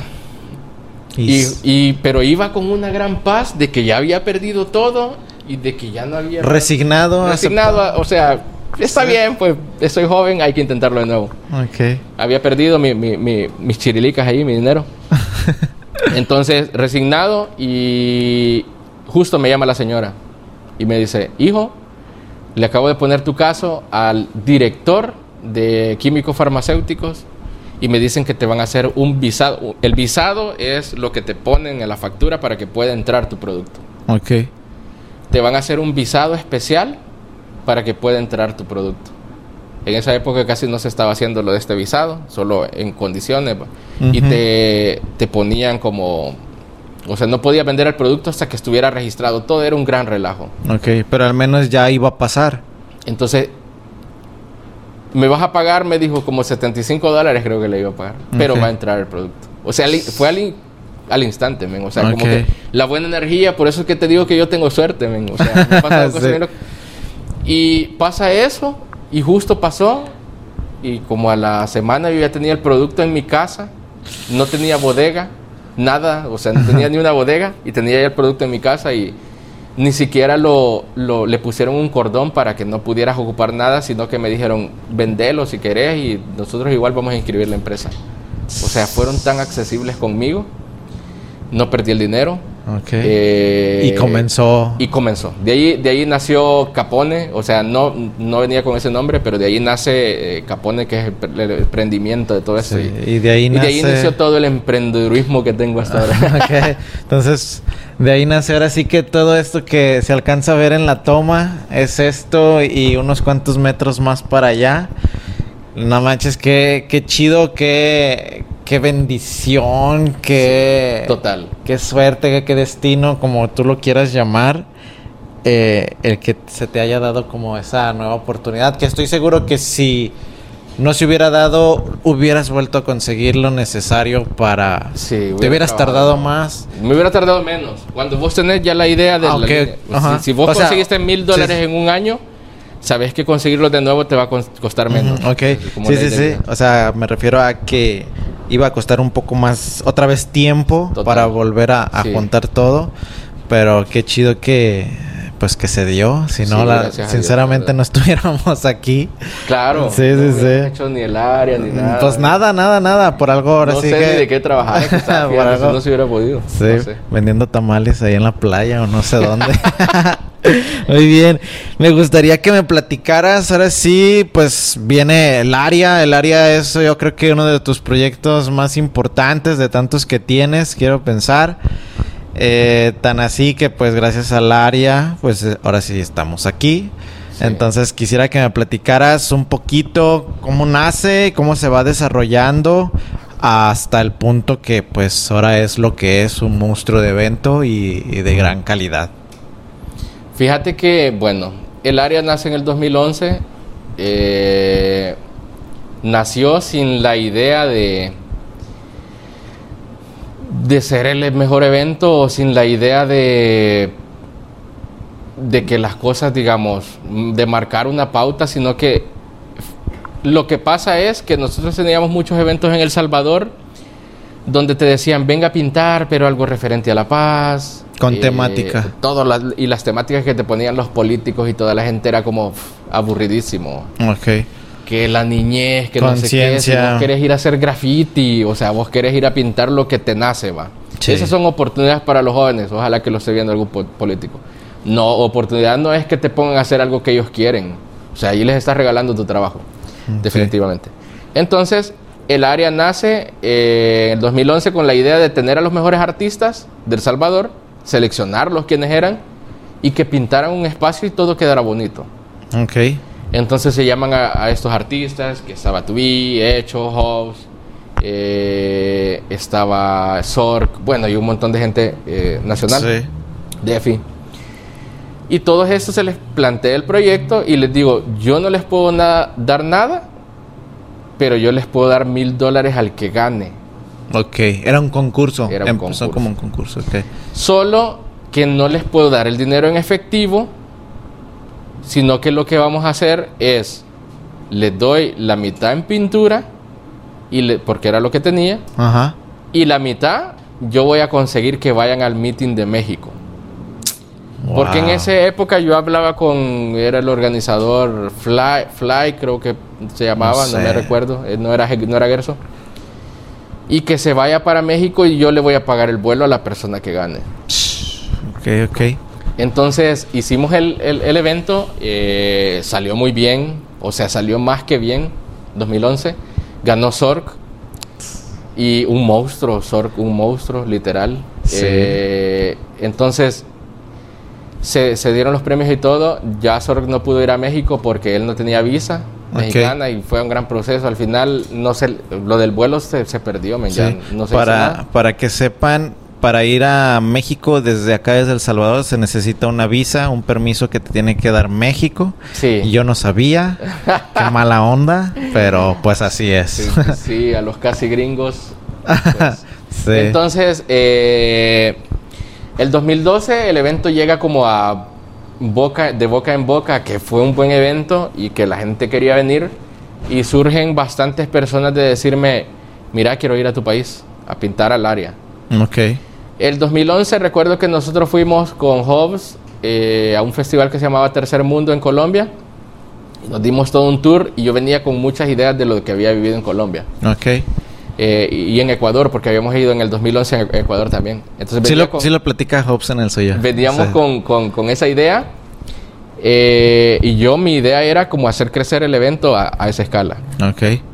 Empiezo a aceptar la gente que me decía que quería ir y hice una convocatoria internacional sin ningún recurso. Vaya, el primer evento no tuve ningún recurso, solo yo. Ok. Lo que se consiguió era porque la gente que iba a pintar conseguía algún patrocinio de pizza para tres personas, cualquier cosita así, Sí, sí, sí. y yo era el que ponía los premios. El segundo evento yo tenía que invertir en logística y en los premios, que Sí. siempre eran los mil dólares. Sí. Entonces, me recuerdo que se puso tan loco que fue el primer evento que vino más en el lineup. Estábamos como 40 artistas internacionales, cara. Que fue la primera vez que vino Gersoer. eh, Gerso, también. ajá, Gerso. eh, ¿Frase? No, no, no. No, frase no. Creo que solo vinieron ellos dos. Ok. México. Creo que sí. No me recuerdo si vino otro, si se me quedó, discúlpeme. Creo que la pieza que hizo Gerso es la que tengo en mi Black Book. Sí, Sí, ¿me Sí. lo puedes pasar, amor? fue exactamente esa. Eh, vino vin- vino Caso de Panamá, Sinles, vino un montón de gente de, de Centroamérica que realmente nosotros ni en cuenta, pues no, no los conocían. Miren, miren esta piezota de Gerso que vino a hacer. Él fue el ganador de ese evento, por cierto. Eh, y fue como esa buena energía de, Un saludillo ahí al, al buen Gerso. fue como esa buena energía de tener esos artistas que loco Sí. convivimos y todo. Yo les puedo apostar que el evento no fue bueno porque las condiciones a lo mejor no fueron tan Las óptimas. mejores, Eh, Cada quien compraba su pintura, pero era por el hecho de que vos peleabas por tus mil dólares. Sí. sí, o sea, era como un concurso, o sea, tal cual con tus... Entonces sí te dábamos la estadía, pero la estadía era compartida, o sea, Ajá. habían como camarotes, o sea, que son cama arriba y cama abajo. Sí, sí. Sí, sí, quien, quien participaba sabía que las condiciones eras, eran esas, Era pero como que las más un- humildes. que No te puedo decir premio. que estaban malas tampoco, porque Ajá. estábamos en una vía olímpica donde se quedaban como los atletas, solo que acá en El Salvador, como los atletas también no les ha importado mucho, Ajá. las condiciones del lugar no eran Sí, las mejores. Ok. Nos la habían prestado, siempre tuvieron su comida, siempre tuvieron su transporte, eso sí. A lo mejor algunas cosas se descoordinaron, pero el evento se dio de la mejor manera. Ok, ok. Eso fue en el 2012. Sí. Eh, 2013 yo me acuerdo que fue como un año de medio pérdidas en todo eso de la pintura y yo tenía como unas inversiones en otras cosas. Y el evento se da en línea, siempre respe- respetando lo del dinero, eh, pero todo se hizo en línea. Ok. Ganó alguien de acá, creo que Zen ganó. 2014, todo esto, todos estos años lo hice yo solo. Nadie me apoyó, eh, toqué puertas en otros lados, nadie dio nada. 2014, yo recuerdo que Scar empezaba a entrar como a esto de la política. Y en el 2014 yo le dije, eh, mira cabrón, yo necesito eh, que me saques unos flyers. Porque voy a hacer el evento y listo. Vino él y fue a pedir unos flyers y el actual presidente del país, que es Nayib Bukele, que en ese tiempo era un alcalde de Nuevo Cuscatlán, sí, es un, era un, es un pueblo, men, o sea, nadie, nadie conocía ni al alcalde, men. Ajá. Entonces, este men me dijo, me dijo el Scar, eh, lo voy a pedir yo porque yo me llevo con el alcalde, no trabajaba con la alcaldía, pero tenía como su enlace. Fue, preguntó y según lo que yo entiendo, el hermano del presidente y el presidente le dijeron, mira, ¿y por qué no hacemos nosotros el evento? Y apoyamos todo. Ese día me llamaron, por eso te digo que la- a veces corro con demasiada suerte. Demasiado. wow. Ese día me llamaron y me dijeron, ¿qué necesitas para hacer todo el evento? Necesito esto, esto y esto y esto. ¿Y si te lo damos? ¿Te llamaron? Sí. Ok. Eh, pues lo hacemos. Y entonces pasó de ser un evento como un poco mm, con recurso personal, Modesto. modesto, a empezar a hacer un evento de buena talla. Ok. Ya vino gente de Colombia, ya vino gente de México, vino el Asper, su Es la primera vez, vino Hers de, de Colombia, vino Heinz de Chile, vino No, gente man. ya, nos metimos a comunidades demasiado peligrosas a pintar y todo bien, gracias a Dios. Entonces todo se dio así como que, o sea, el evento se prestó para todo y, y buenísimo. Qué chido. Pasa esto, el presidente, el, el, el- el- entra a alcaldía de San Salvador. Ok. eh, es- o sea, Scar había resuelto también, o sea, ya era, ya era como un conjunto de hacer las cosas porque Scar se había comprometido como en toda esta logística política, porque Ujú. yo realmente con toda esta logística política nunca me, me meto así eh, Ok. a full porque no, no, no me gusta mucho. Sí, él, él se encargaba de lo. Ahora Él sí se de encargaba lo de todo eso y yo todo de hacía todo. toda la logística del festival, Ah, artistas sí, que sí, sí. venía y todo esto, comida y todo. Pasa al 2015 y se, se nos dio la idea de hacer el meeting, Sí. no hacer el área, sino que hacer el meeting y nos costó lograr con la logística de meeting y lo hicimos. Entonces ya el meeting ya le dio como un respaldo más grande a que en El Salvador se estaban haciendo las cosas bien Sí, algo más internacional. ¿no? Obviamente con apoyo de este alcalde, eh, que en su momento era alcalde ya de San Salvador, ya había trascendido, había ganado unas elecciones y él fue alcalde de San Salvador. Y pasó 2015, que se hizo el meeting, 2016 hicimos el área otra vez, Ok. 17. eh, 18, 19. hasta llegar al 20. 19, hasta llegar al Ok. 19, Sí. que el 19 fue como romper esquemas. Sí, no, no, no. 2019. Porque, mira, el, el 2019, solo te voy a decir que se hizo el evento más grande de graffiti, que te puedo decir que me iban a dar todo de la alcaldía y no me han pagado hasta ahorita. Ni me van a pagar, creo yo. Ok. Es un montón de dinero que se gastó en el graffiti, pero yo estoy orgulloso de que se hizo el graffiti y que lo gasté yo. Ok. Entonces, se hace el 2019 y se tiró la casa por la ventana todo, men. Fue Eh, una bomba. vino los que nosotros soñamos, vino Arce Eraser, Sí, vino sí. César. Dater, César, este, Avis, Scaf. Entonces te- teníamos como el, el line-up ya era...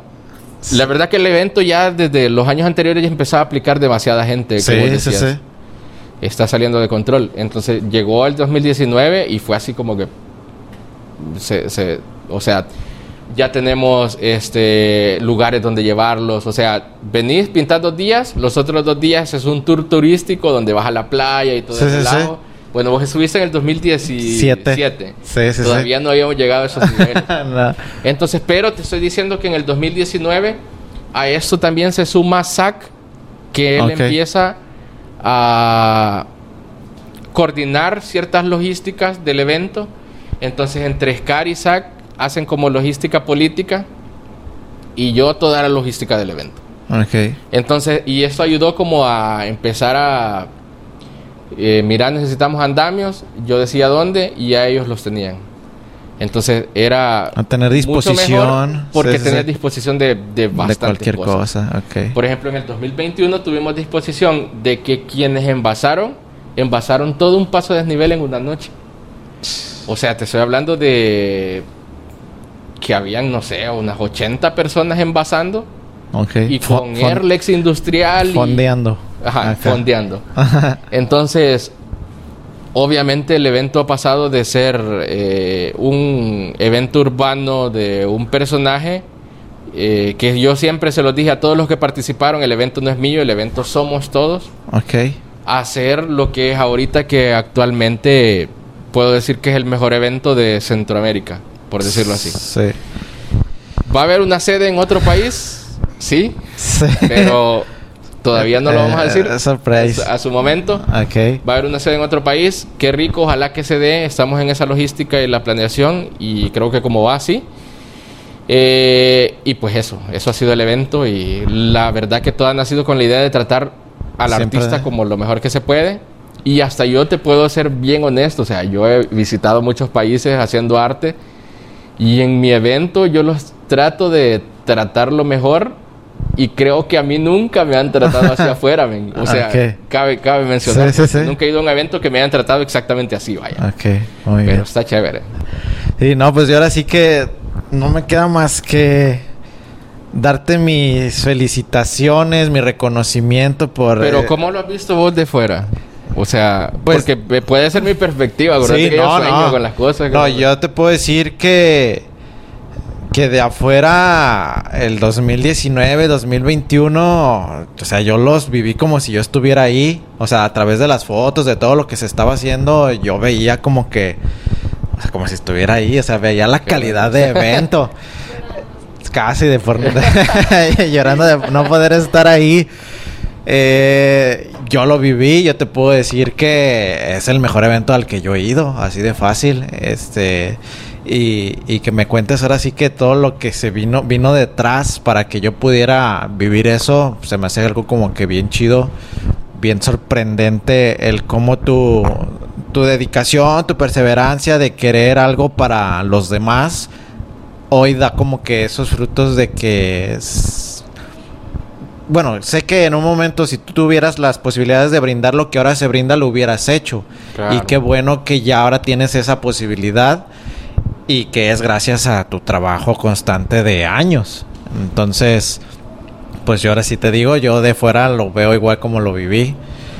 Yo supe del evento hasta 2017, no sé por qué. Quizás no, no sé, no me había encontrado ahí una fotito de alguien que estuviera ahí. Y sobre todo decir El Salvador que tal vez no lo tenías en tu Exactamente, mapa. sí, sí. Sí. Según yo, sí te tenía. No, no te creas, yo no sabía nada de ti. Sí, yo no sí, sabía sí, nada de ti. Igual ahorita contamos la historia. Muy bien, este, déjame ver en qué íbamos. Les recuerdo ahí suscribirse al canal, sigan este las redes. Si no lo pueden ver, lo pueden escuchar. ¿Qué les ha parecido? Ahora sí que toda la historia aquí de del área de TNT, de su historia, el movimiento salvadoreño, la neta, yo te lo he dicho, estoy encantado aquí con el país. Sí, el país. Eh, la verdad. La- la- todo- los artistas también. todo- sí, la gente, las personas, la neta es algo bien chido. Eh, pues ya hablamos, vamos a retocar ahorita un poquito lo eso del área, porque fue lo que yo viví, pero me gustaría ya dejar un poquito a lado el área y quizás el cómo empezaste. Me gustaría saber ahora sí tu arte, o sea, lo que tú haces, lo que te ha llevado tantos años. Eh, me gustaría saber ¿Qué te hace sentir o cómo, sí, qué emoción nace en ti el que tantas personas reconozcan lo que tú haces, que tantas personas te vean a ti como un líder porque es, es lo que eres? ¿Cómo te hace sentir a ti el que esas personas se fijen en ti para poder ellos, pues no sé, recorrer un camino? O sea, porque yo te veo pues, bien alivianado, bien tranquilo. No sé si se, se usa esa Pues, palabra por acá. estoy un poco tranquilo, aunque. Sí, o sea, ¿cómo te hace sentir eso? Porque veo que tienes como que los pies bien en la tierra y, y, pues transmites ahora sí que una humildad muy, muy, muy marcada. No sé cómo te hace Fíjate sentir que, eso. mira. Pues no sé, o sea. no te lo habías preguntado. No, no, no, vengo, como que vengo de trabajar mucho, men. Ah, sí, demasiado, Eh, demasiado. Y yo quizás hace como un año y medio, Sí. o bueno, quizás eh, hasta la pandemia, analicé que sí había trabajado un montón. O sea, que yo puedo decir, las cosas se me dan, pero es que las cosas las he trabajado, man. sí, exactamente. Sí, Ah, te puedo decir que tengo suerte, pero Sí, ya te lo que conté te también decir. que soy un gran positivo, Sí. que puede pasar algo súper negativo ahorita. Es como que yo te diga, mira, es- agarró fuego la tienda, todo, y se perdió todo. y luego Ok. te digo, pero rescatamos lo del podcast. ok. Y, y eso Oh, me queda. ok. Entonces, y vos decís, puya, pero se le ha perdido todo. Entonces, pero Sí. yo quiero ver eso. Es como el meme de un perrito que se está incendiando todo y está así bien tranquilo. Ah. Entonces, pues no sé, fíjate que eh, no sé cómo se han llegado las cosas, solo sé que conforme ha pasado el tiempo hay gente que me ha dicho, mira, me gusta lo que haces, me gusta tu línea, me gusta... sí. Obviamente hay un montón de haters también que, ah, que vos haces esto, o copias a fulano, en la Sí. cosa del graffiti ya sabes que... Sí, sí, sí. Entonces, ha sido bien loco porque siempre he prestado como atención a las cosas buenas y, y- y eso. Una de las cosas que tal vez tengo es como intentar transmitir lo que yo he pasado para que las personas que vienen a la par mía o atrás Sí. no hagan lo mismo y no la caguen si yo la cagué.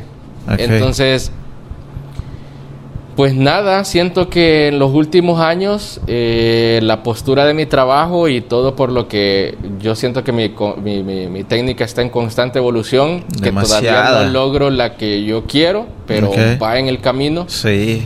Eh, eso me ha llevado como a tener un renombre. Aparte que en los últimos años he pintado dos veces por semana, por decirlo así. No, o sea, sí hay unas cosas pagadas, pero dos veces por semana, cosas que tal vez yo publico en mi Instagram que sí me llenan, vaya. Ok. Entonces, y esa constancia y estar ahí eh, lleno de trabajo es tal vez lo que me ha llevado a que la gente se fije en lo que estoy haciendo. Aparte que creo que he pintado un par de personajes que en redes sociales han sido bastante imponentes Sí. y han dado como esa pauta de decir, miren, este es el trabajo que hace este personaje, si les llega, síganlo. ok. Entonces, sí, sí. Y, y- y ha habido más, más gente que confía en mí luego de tal vez esto Sí. y todo el trabajo que se está haciendo. Entonces tal vez llevarlo como de esa forma bien profesional es lo que me ha ayudado a crecer más y Sí. a verlo también como un estilo de vida, pero el artista casi siempre ha sido como un poco pasadito de verga en cuanto a tiempo de entrega y todo esto. Entonces yo llevo como una línea de que si tengo que entregar esto ya hay que hacerlo porque es mi trabajo. Ok. Entonces por ahí. Sí, sí, este, yo creo que cuando te conocí, recuerdo, no me gusta como comparar la calidad en cuántos seguidores hay en Instagram o cuántos seguidores hay en Facebook, porque creo que la calidad de la persona pues se ve en persona Claro, o en los muros, claro. ¿no? Creo que el numerito no, no define la Ah, calidad del, del trabajo. Pero hubo un tiempo en el que tenías, no sé, 5 mil seguidores, 6 mil, y de repente, ¡pum! 20, 30, 40. ¿Cuántos tienes ahorita? 125 125. Sí. Entonces, en Instagram. sí, sí, sí. Siento que hubo una, una rachita muy buena de TNT en la que se empezó a dar a conocer mucho.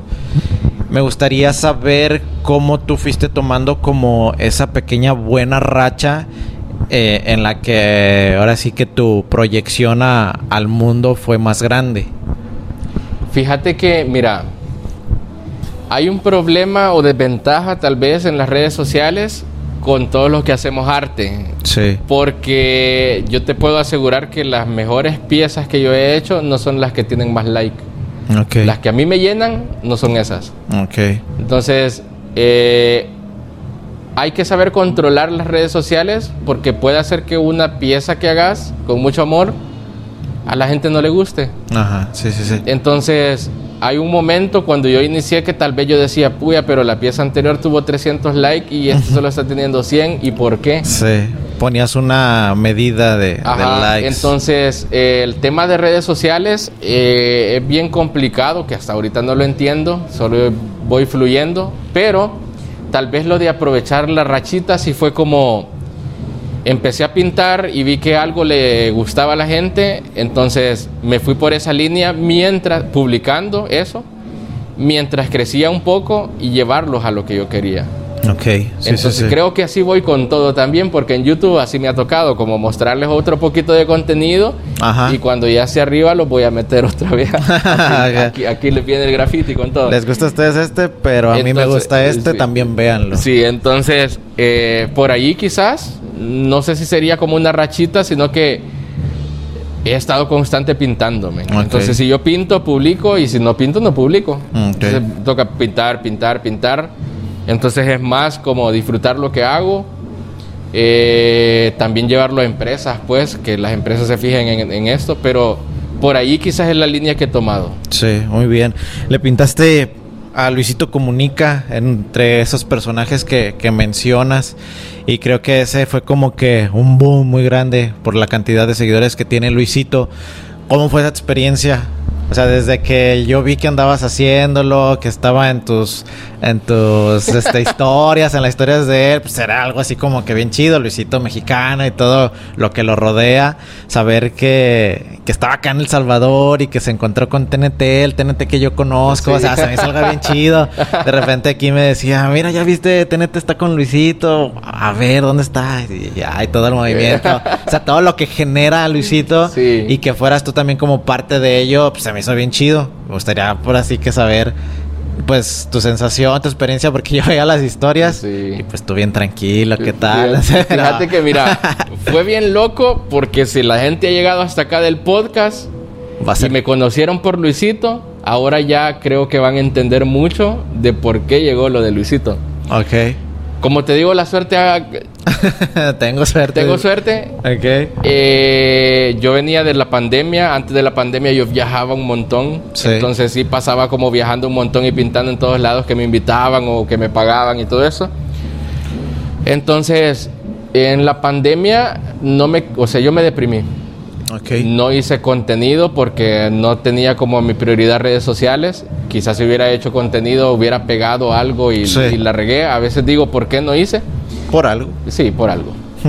Pero vi muchos videos de personas como Lethal Crisis, eh, otro que se llama, bueno, de todo mundo. ok. Entonces, pero me gustaban mucho los de Luisito porque él te transmite eso de que viajas con él. Sí. Y Te sientes ahí, ¿no? y todo. Yo no conocía nada de él. Ok. O sea, te soy sincero, yo antes de la pandemia, yo no veía sus videos. Ok. Llegó pandemia, vi uno y pum, pum, pum, pum, pum, todos. Ok. O sea, los empecé a ver todos y como estabas en pandemia, ¿qué hacías? Ver videos. ok, sí. Aparte de eso, yo estaba como que muy tóxico por el hecho de que desde enero, que había comenzado todo lo de pandemia en, en- en China, Sí. yo venía viendo y yo decía, esto va a llegar acá, esto va a llegar acá, y te lo puede decir como que la gente cercana a mí, que, que yo les decía, mira, esta miércoles va a llegar. Y llegó, cabrón. Sí, sí. Pero porque yo me había metido como en el pedo de la noticia y me decían, más sacate esa noticia ya de la cabeza.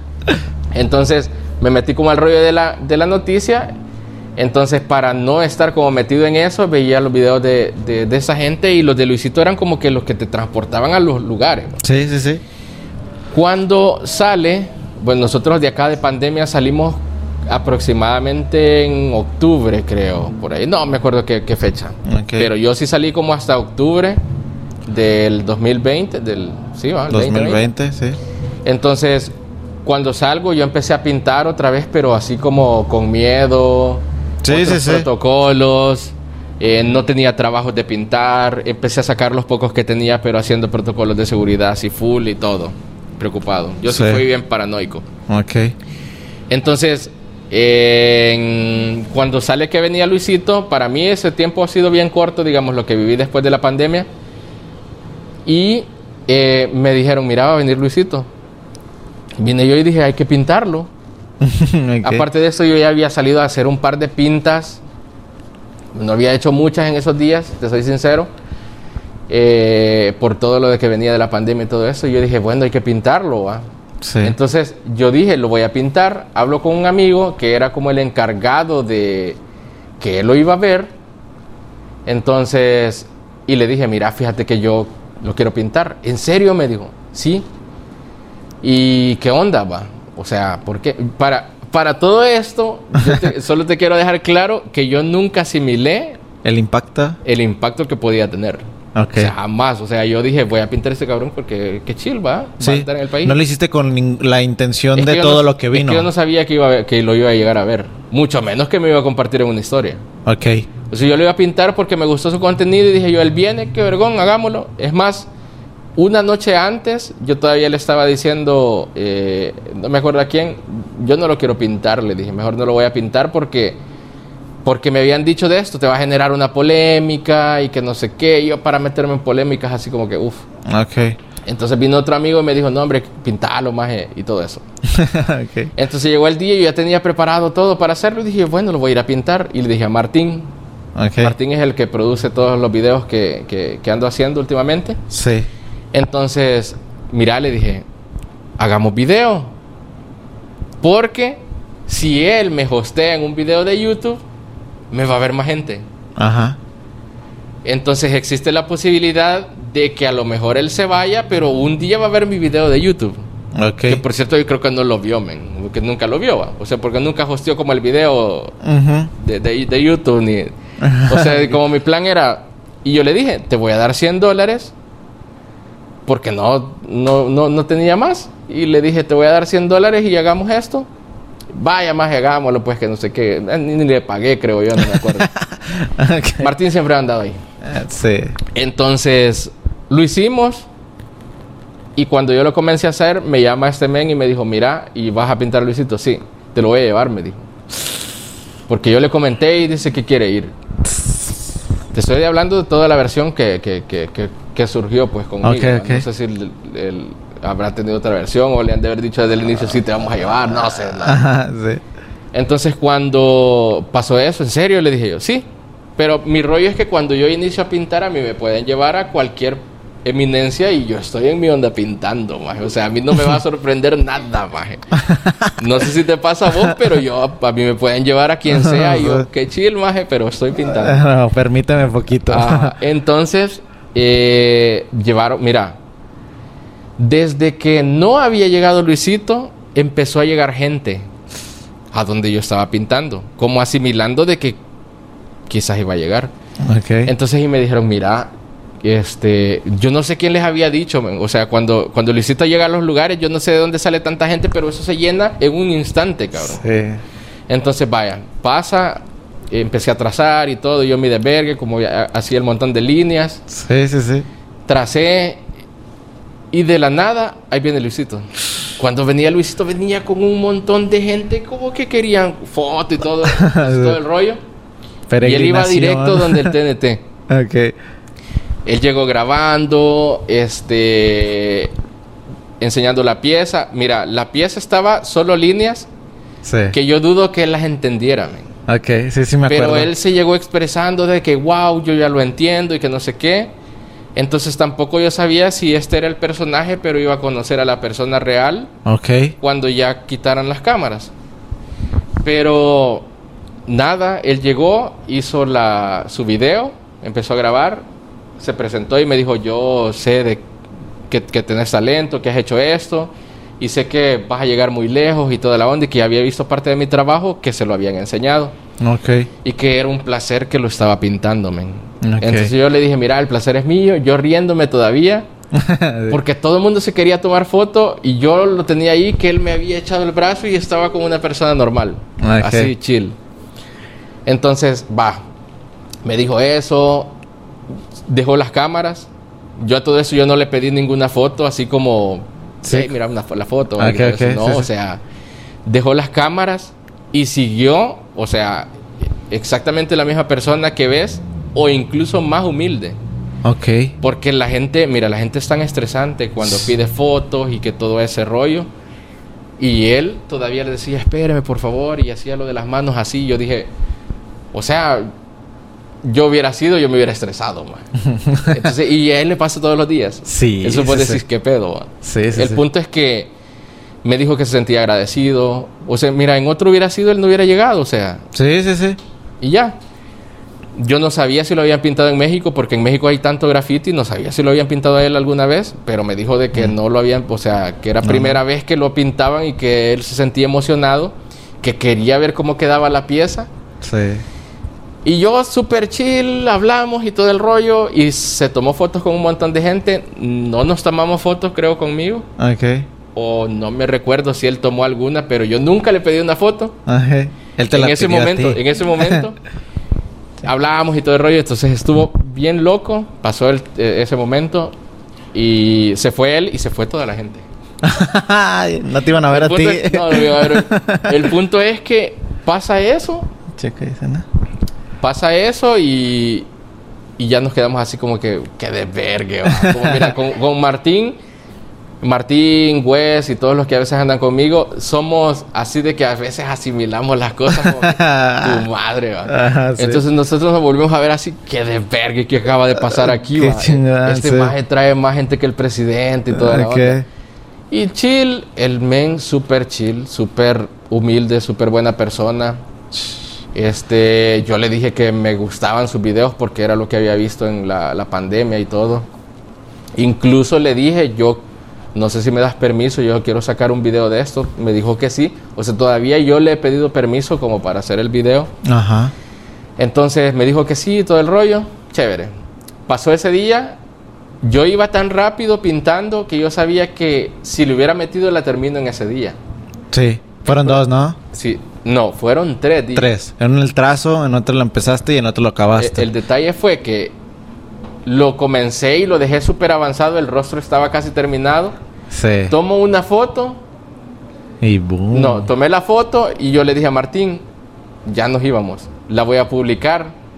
No, me dijo, publicala oficial. No, la voy a publicar, le dije yo. Publico la foto y justo cuando yo publico la foto, él comparte unas historias. man. Ok. Y no compartió una, compartió como cinco historias conmigo y todo. Sí, sí, sí, y en todas etiquetado, o sea, Sí, las vi. no fue, no fue que. Yo he visto, que- o sea, yo luego de eso, este, como que lo empecé a ver más en Instagram y he visto que ha- él ha estado con gente importante también y todo y él no los etiqueta, men. ok. Entonces, pero me etiquetó y decían sigan el, el trabajo, que no sé qué. Sí, me acuerdo. Lo hizo y yo solo actualizaba el teléfono y Los más gente, números. pum, para arriba, para arriba, para arriba. Siguiendo, siguiendo, Entonces siguiendo. yo paré el carro porque ya iba manejando y ya había publicado yo mi foto y mi foto Reventó. ajá, reventada y de- top tre- trending ahí en ese momento. sí. Entonces, y yo me quedé así como que, verga, maje, ¿ves qué está pasando? Maje, qué loco, me dijo Martín. O sea, ¿sabes Qué qué? chido. En diciembre del 2020 Ajá. me había, me había compartido el presidente. Y el presidente tenía como 3 millones, creo, no sé cuántos millones. sí. Y no generó, o sea, Lo pintaste a él también, ¿no? no me compartió porque yo pinté al papá. Ah, ok, ok. Y fue como un repost de eso. Ok. eh, y a mí me había generado 500 segui- seguidores más. El presidente. El presidente de la República. Eh, entonces llega Luisito. Yo estaba como en 28 mil seguidores, por ahí. Wow. Actualizaba 29, 30, 31. Era un contador más. 32, 33. Y las fotos, todo. O sea, ya- Todo- yo, ya no, yo ya no podía ver nada porque todo se estaba Sí. actualizando. La gente le estaba dando like Y no todas solo se a esa bajaban, foto, ¿no? sino a otras fotos. Se bajaban y se bajaban. Entonces, bueno, dije yo, qué loco, veamos qué ondas. Entonces, con ese impacto, eh, yo llegué como a 49 mil seguidores Sí. de la primera, como 49 mil, sí. Y el detalle fue que el siguiente día había tanta gente para tomarse foto conmigo y para preguntarme dónde estaba Luisito. ¿Dónde la escondiste? Entonces, el siguiente, porque como la gente lo había abrazado conmigo y todo, hay gente que pensó, él, ese artista viene con él. Ok. Y Luisito lo dejó pintándolo ahí. ok. Mira, pensaron de todo. Uno que no era del país, que andaba con él. Otro que yo era amigo, gran amigo de él y todo. Y yo, puta madre. Entonces, y pasó así, fue como el golpe de suerte, pasó eso. eh, ese día ya ni pinté porque la gente no me dejó pintar. O sea, iniciando foto y ya vos te bajás y todo. Entonces, si él no había sido rockstar, ¿cómo iba a ser rockstar yo ahora? No podía. Sí, Entonces, sí, sí. me tomé foto con un montón de gente que llegó, me preguntaban dónde está Luisito, no sé, no lo sé, sos amigo de él, Pues lo estoy pintando y... Pero dicho, ahí está, ahí está, vayan, vayan. Pero nos acabamos de conocer y qué chévere, va. Llegó un momento que nosotros mandábamos a la gente para otro lado. ¿Y ¿Dónde está Sí. Luisito? En la playa, tal playa. Ahí Y mentira. ¿Y dónde está Luisito? Ahorita en el volcán pueden ir de una. Y la gente se iba a buscarlo. Tss, Y No, no, ah. nosotros mentíamos porque, ay, está bien. Estabas Bueno, pasó. Entonces al tercer día, creo, él llegó de nuevo, ya la pieza terminada. Bueno, el tercer día terminé. El cuarto llegó entonces. Ya cuando se iba, yo pensé que no iba a llegar. Pero a mí me llamaron que él iba a llegar y que quería terminar todo y, y- y grabarme y to- todo, el rollo. tour, ah. Entonces llegué al espacio y toda la onda y había un resto de gente eh, y ya él llegó, ya sí fue bien directo a hacer como las tomas conmigo, otra vez me agradeció y me dijo que estaba impactado de cómo había quedado, le había Sí. encantado. Yo muy emocionado porque mi resultado final era lo que le quedaba a él, va. Sí. Entonces, y listo, va. Él se fue ese día, o sea, lo iban a dejar al aeropuerto, me felicitó y todo, ya me seguía en redes sociales, o sea, Ajá. fue bien loco. Yo creo que hasta ahorita no me ha dejado de seguirme, no- ni me he fijado. Te diré Ok. que ni me he fijado, espérate, ahorita vamos a ver. Si me ha dejado de seguir, pues ni modo, pero así es esto también, amigos. Sí, que- Algo le habrás hecho. No, todavía me sigue, cabrón. Entonces, Un saludo a Luisito por si lo ve. Por si lo ve.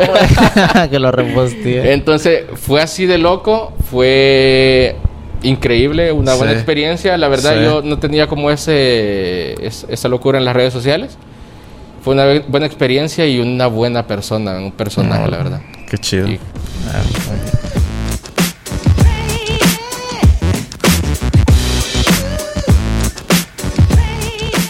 muy bien. Continuamos aquí con nuestro amigo TNT. Ya me platicaste el área, tu vida, Luisito, tu obra. Yo, yo sé que, que el tiempo nos va a faltar para, contar- para platicar todo. Pero este me gustaría así manera breve cómo nace el proyecto de Capone del aerosol y ahora sí que tu sentir ante este proyecto que se cumplió. Pues fíjate que bueno, primero explicarte cómo viene la palabra capone, porque algunos me dicen viene de Al Capone Ajá. y de todo esto, y realmente sí puede ¿Y si tener una cierta tendencia, no, no le atinaron tanto, Ok. pero bueno, las cap son las válvulas. Sí, Con el- Cap. Entonces, el nombre viene de una válvula. Entonces Cap One, como es Cap One. Ok. Obviamente le pusimos la K, vos sabes que el graffiti siempre agregándole ahí una que otra tontera. Así somos de locos. Sí.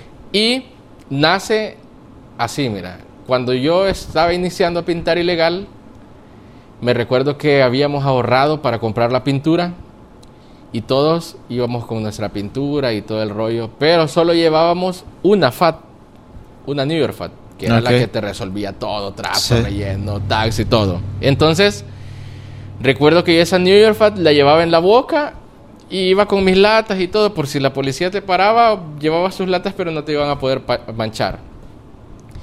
Y no sé cómo, imagínate, para ir a pintar no comimos porque no teníamos dinero para comer. Ok. Habíamos esperado hasta las 11 de la noche porque queríamos ese spot ilegal y todos íbamos a pintar. Íbamos a pintar hasta como las 3 de la mañana, sin comer cena. Vino el TNT y no sé cómo en una escupió la válvula y la válvula se fue a un tragante. ¿Se fue qué? A un tragante de desagüe de aguas negras Una alcantarilla. en la alcantarilla. Y no la iba, o sea, desde que se fue ahí era imposible, no, sí, no, no, ya, ya, Con las tortugas ninja. Sí, y- sí, sí. Entonces, llegamos al spot. Yo no les había dicho de la válvula porque acababa de pasar. Y bueno, va, pintemos pues. Y la válvula, mm, la válvula TNT, no había válvula. No había válvula. Y le habíamos quitado las válvulas eh, originales que trae el aerosol Sí. porque eh, nos manchaba la policía si nos agarraba. Entonces solo llevábamos la FAT y yo dije, la llevo en la boca por cualquier cosa. De la nada la escupí, se fue y, y chao. Entonces nos quedamos sin pintar, sin comer, enojados. Sin pinta, sin nada. Sí. y vimos lo importante de lo pequeño. Porque una válvula es esto. Esa es una válvula. Yo ando una válvula acá que mi hermana me hizo. Vimos lo importante que es una válvula en el aerosol. Sí. Y que el aerosol es, o sea, literal. Dame una capone, por favor, porque. literal, literal, por los que no saben de graffiti, porque sé que hay un montón de gente que se ha quedado en el podcast, pero no lo sabe. Este es el aerosol, o sea, el aerosol es lo más grande de todo, pues él lleva la pintura y todo. Pero así no lo puedes utilizar, o sea, menos que lo rajes y no te va a salir nada y para hacer arte no va a funcionar. Y esta es la válvula, o sea, esta pequeña es la válvula. Y sin esto no pudimos pintar. Y vimos la importancia de cómo, bueno, para ponerle el nombre a, a- a Capone, vi la importancia real que tiene algo tan pequeño para hacer cosas tan grandes. Mm.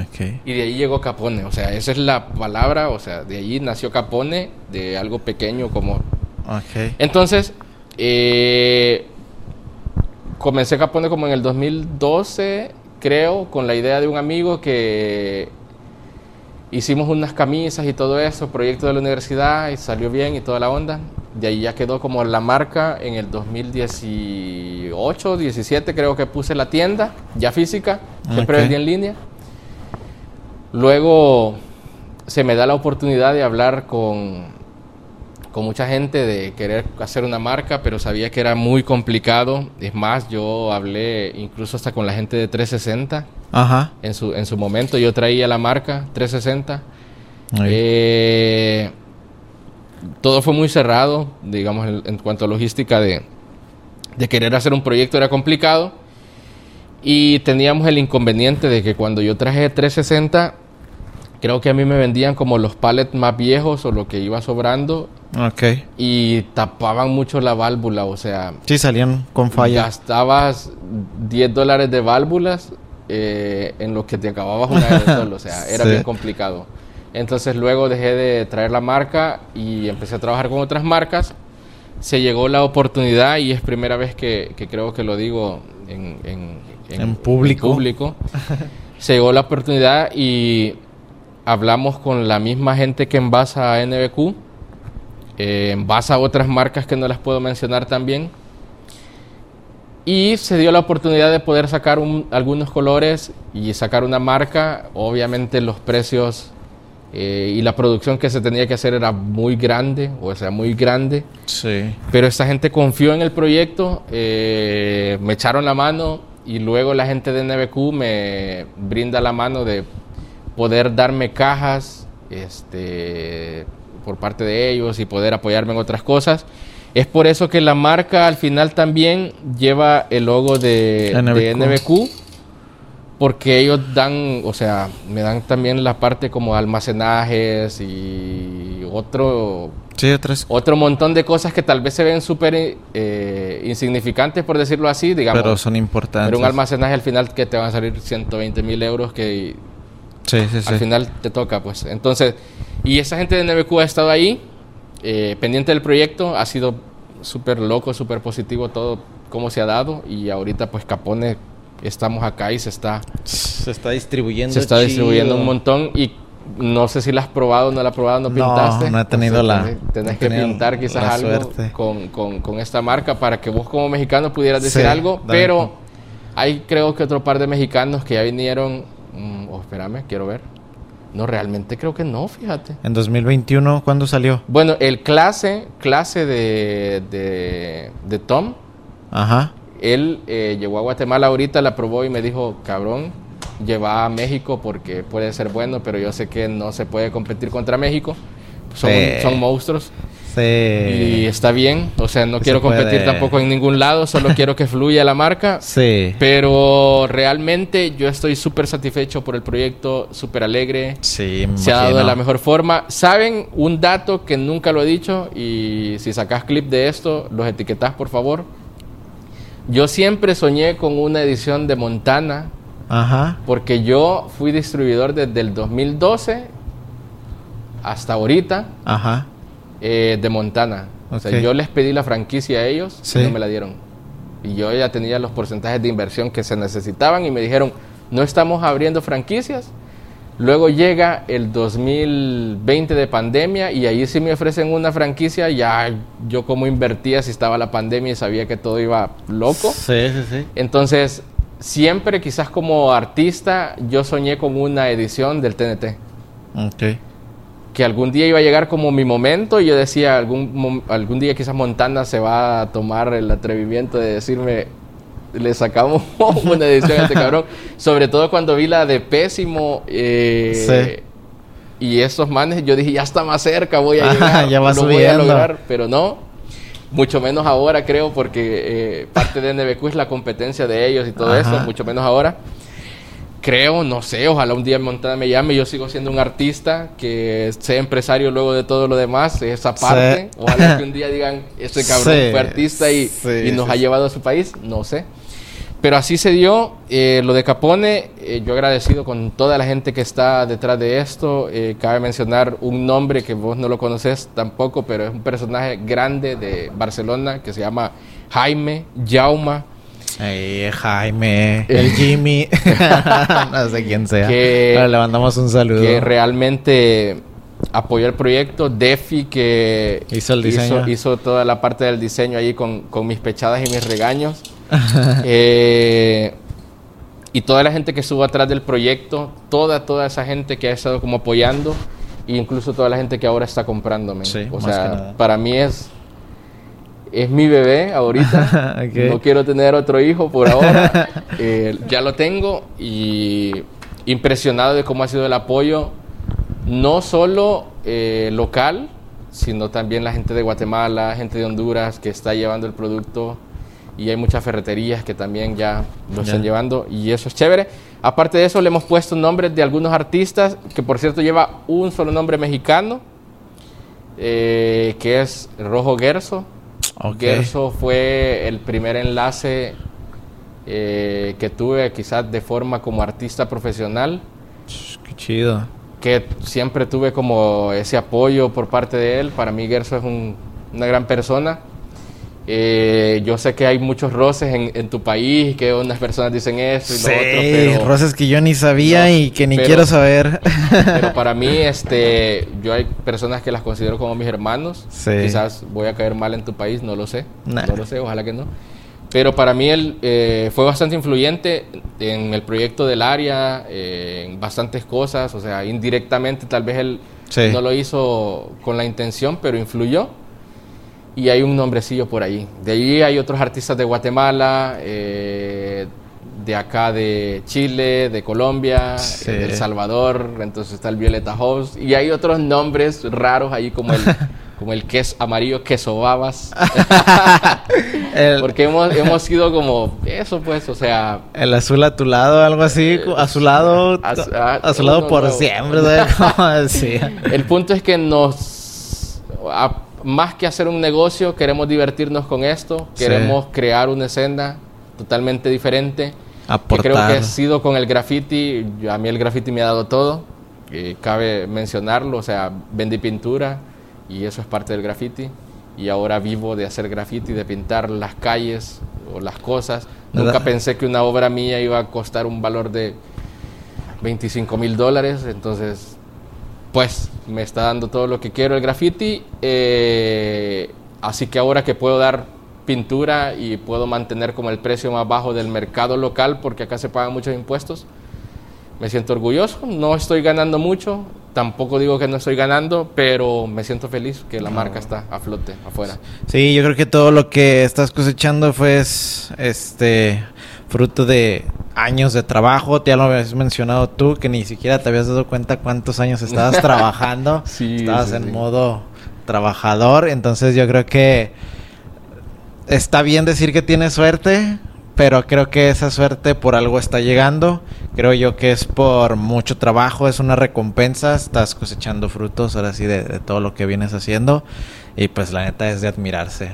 Creo yo que que no había tenido la oportunidad de, platicar con una persona tan disciplinada. Ha habido personas disciplinadas, pero ahora sí que como con una historia tan, tan grande de, trabajo, de emprendimiento, de valores, de disciplina, de, calidad, de todo. La neta, te admiro mucho y, muchas gracias por estar compartiendo así que todo esto en, en Saca el Spot, que para mí, pues, si ese es tu bebé, el, podcast es el mío. Y pues la neta, qué chido, la neta. Gracias, qué bueno, cabrón. Muy bien. Eh, y ahora sí, ya para casi terminar, casi, casi. Muchas gracias a todos los que están hasta acá, que, ha sido un poquito extenso, sí. Eh, y ahora sí, ya como pregunta-respuesta, ¿qué lección de vida te ha dado el graffiti? Mira, hay varias. Es que cuando te digo que el graffiti me ha dado muchas cosas, me ha dado todo lo que soy, es que es cierto. Porque todo va como en esa línea. De las cosas y lecciones de vida que yo puedo decir que me encantan transformar espacios eh, en lugares de conflicto, en guetos, en lugares donde no puede entrar la gente, llevarles un poco de arte.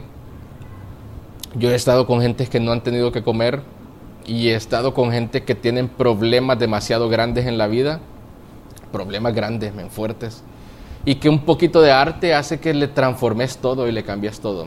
O sea, te, le, le, cambias el chip a esa persona y sabes que hay un montón de niños que están viendo lo que estás haciendo y ellos van a tomar una opción luego de saber si te haces eh, delincuente o lo que quieras, o como se le llamen los países que nos estén viendo o saber si optar por otra herramienta como el fútbol, este, el arte, el graffiti, lo que sea. Entonces eso eh, me llena un montón.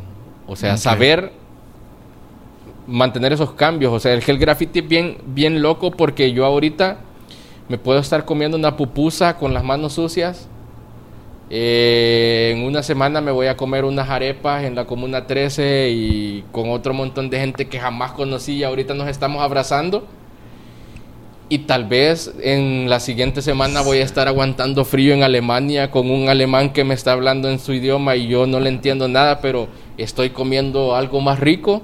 Entonces, eso, ese movimiento que te da el graffiti es impactante, cabrón. Es impactante estar pintándole a la par de alguien que tiene parqueado un Lamborghini a la par y vos decís en dónde estoy metido y luego estás pintándole un cuarto a un cabrón que nadie lo conoce o días después y que afuera de su barrio hay problemas y escuchas disparos más. ese es el graffiti. O sea eso es lo que te da el graffiti esas emociones ese esa transformación eh, esa vivencia es loquísima loquísima. Ah, muy bien ¿Qué le dirías a tu yo de 10 años? Seguí, perrito. Mira, le dijera a mi, a mi yo de hace 10 años que la cagues. Que la cagues porque haciendo las cagadas has logrado muchas cosas. Yo soy una persona tan directa que no sé cuándo la he cagado. Y cuando he metido la pata. Yo estuve una vez en un lugar donde nos habían llevado a pintar y nos estaban pagando. Y vimos una persona extraña y yo le dije al host, mira, ese es un loquito. ¿Qué onda? Me, me, me da onda quedarme aquí. Llega el dueño que nos había contratado y dijo, ¿todo bien? No, no está todo bien. Le dije yo, si hay ando un loco y a mí me da onda. Es mi hermano, me dijo. Entonces yo he metido la pata en lugares y en cosas, y desde allí todo el trabajo salió mal, El men ya nos trató mal y todo el rollo. Pero yo he sido muy salido, entonces creo que esas cagadas me han llevado a tomar las decisiones. Yo estoy feliz de, las cosas que he logrado. Quisiera lograr muchas más, pero es que tengo que trabajarlas. Si no las trabajo, no las vivo, y si no las vivo, no son mías. Entonces, pues nada, eh, cagala, tenete, chiquito. y metele como le has metido. Y no te detengas, que nada te detenga. Creo que la línea esa es. O sea, no quisiera modificar nada realmente. Cágala papi 2. ok. Eh, ¿Cómo quieres que te recuerden? En pocas palabras, ¿cómo quisieras que te recordaran para el día que ya no estés aquí? Pues, mira, a mí me gustaría que vieran mis piezas en lugares, eh, en cualquier parte. Pero más que cómo quisiera que se recuerden de mí es que dijeran, yo aprendí algo de ese cabrón. Tal vez no en el graffiti, tal vez no... eh, En el arte, en la en el pintura. arte o qué sé yo, tal vez un consejo de vida, tal vez algo. Solo quisiera que dijeran, se fue alguien que valía la pena. Ok. Y la verdad no soy de tener enemigos ni personas con las que esté Mal. disgusto. Y si estoy mal con una persona, mi propio personaje me lleva a decirle, cabrón, si estamos mal, discúlpame, aunque no la haya regado yo. Ok. Porque nunca quiero una energía mala, digamos. Sí. Y siempre, eh, por más que me haya hecho una persona, porque ya me ha pasado de que hay personas que me quedaron mal en pagos y todo eso, y tal vez yo los necesité en ese momento. eh, mi persona o mi personaje ha llevado a tomar eso como una. a disculpar y decirle, mira, olvida esto, y yo borrón y cuenta nueva, y yo reinicio, y eso ya se me olvidó. Sí. Entonces, eso. Ok. Muy bien. Este, ya por último, tu top de artistas favoritos. Primero decir que mi top va a iniciar con Hobbes, número uno, que ya no pinta porque se chingó la rodilla, pero es mi top uno, maestro, mentor y lo que quieran que sea. Algunos me dicen, Maje, vos ya lo dejaste hace muchos años, pero él sabe que el alumno deja al maestro. Sí. Ojalá lo estés viendo. Entonces, eh, mi top 1, Hobbes. Eh, top 2, Seimer, de Guatemala. Eh, un personaje, eh, influencia grande que tengo. O sea. Y luego de esto, ya voy a optar por personajes que admiro mucho. que hay muchos. Quizás estos ya no van como en, en numeración. O sea, no importa que el 3 diga, diga top 3. Los primeros dos los mantengo, Hobbes y Seimer, sí. Ya los demás como Pero las demás, el número no importa, pero lo voy a decir. eh, nunca me había puesto a pensar en top 10, así que me quedan, me quedan 8, tengo que aprovecharlos. Si se me va uno, pues sorry, ni, ni me conoce. Eh, y con esas personas espero algún día colaborar, si la Ok. vida me lo permite. Ojalá que sí. Ojalá que sí. Con el primero que quisiera colaborar es con Smith de México. Me encanta su trabajo, o sea, me encanta, cabrón, su trabajo. Sí. Eh, y el personaje de él también es... Yo no lo conozco, ma. Ok. Eh, que le llegue, ve- que se- le va a llegar, le va a llegar este mensaje. Se, se- se ve es, Smith. Me gusta que hace colaboraciones y que no dice yo pinto aquí, vos aquí, sino que no sé cómo lo hará él, pero se combina y todo. Sí. Me gusta. Eh, Smith, Lobros, eh, Estados Unidos, creo que Estados Unidos son. Eh, Felipe Pantone, inspiración. A lo mejor no soy full así aficionado a, a todo, pero como llevó el mercado de lo que hace a lo que lo transformó, Sí. para allá vamos, papá. Hay que esperarnos. Sí. Eh, me falta mucho, obviamente, pero ahí vamos. Llevo tres de ocho. Eh, Okuda, Un Kudar. Okuda. Por cierto, yo vi su, su hangar que levantó para, para poner su estudio nuevo. No me veo tan lejos, sé que un día voy a tener uno de esos y voy a tener un estudio, es lo que te decía, yo Sí, estoy sí, con sí. esto y hay que hacerlo. Llevo cuatro, no sé quién es más. Eh, me encanta Does de Low Letters por su disciplina y porque evolucionó todas las letras, o sea, él, hizo, él hizo su mercado. Sí. Admiro mucho, creo que tendría muchas cosas que decir de cada uno, pero no nos alcanza el tiempo. Uf, se, me quedan, se me quedan tres personajes. Eh, Sofles, obviamente, tenía que estar, ¿sí? Por todo. Sí, sí, sí. Que el Sofles está ahí, creo Sí. que para muchos, como para Sí. todo. Un día, espero, si este, este podcast dure toda la vida, espero un día tener un video mejor que el de, el de Limit, un Limit, ¿cómo se llama? El de Sofles. El Sí, que tiene el top. Tendría que trabajar mucho. cabrón. Demasiado. Está, está bueno, está bueno, está bueno soñar, man. Sí, sí, no lo va a ver tampoco, pues, pero. y si no me puteara. Este, me quedan dos personajes, ¿va? Me Pues yo, quedan- no, yo nomás te dije tu top de artistas. ¿No me dijiste top 10? No. Ah, cabrón, me pasé entonces. Ah, pues dejémoslas ahí si quieres. ya ahí para... Quedemos, quedemos en sofres, así. Ok, va, muy bien. Muy bien, pues ahora sí que ya nos platicaste la mayor parte de tu historia, de tu opinión, nos faltaron muchísimos temas. Ahora sí que espero con mucha muchas ansias tener una segunda parte de tres horas, Como de que hay cuatro mucho, horas. como que hay sí, mucho sí, sí, o sea, hay muchas cositas que, que pues es imposible verlas en, en un cierto tiempo, ¿no? Entonces espero poder tener otro episodio. Te agradezco muchísimo. A todos les digo cómo los conocí. Y te voy a leer el primer mensaje que me mandaste. ¿Te lo mandé yo? Sí. Qué loco, Sí. ¿eh?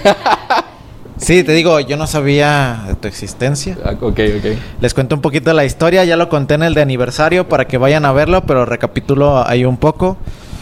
Eh, yo acostumbro a dormirme en las tardes, porque si no me duermo una hora o cinco minutos, mantener la juventud. siento que no, que no, que no rindo. Entonces ese día, bueno, te platico, ese 2010, fue 2017, te lo mencionaba, me preguntaste, hace rato me preguntabas en qué año había pintado más, y yo en el 2017 pinté al full, lo más que pude. ¿Por qué? Porque yo quería participar en el meeting. Meeting of Styles México, desde que yo empecé a pintar, he aplicado. Entonces, 2017 ese, ese era mi objetivo, pintar tanto que me pudieran seleccionar para el meeting. Sí. Entonces, mandé mi convocatoria al meeting de México y de Colombia. Entonces, llega, llegan las elecciones de México y no aparezco. Entonces, ya como una como decepción de decir, no manches, sí pinté mucho y pues no me eligieron. Después llega el de Colombia y me llega el mensaje de que he pasado el primer filtro. Entonces Ahí dije, vamos, ahí vamos. dije, ahí voy, ahí voy, si se puede.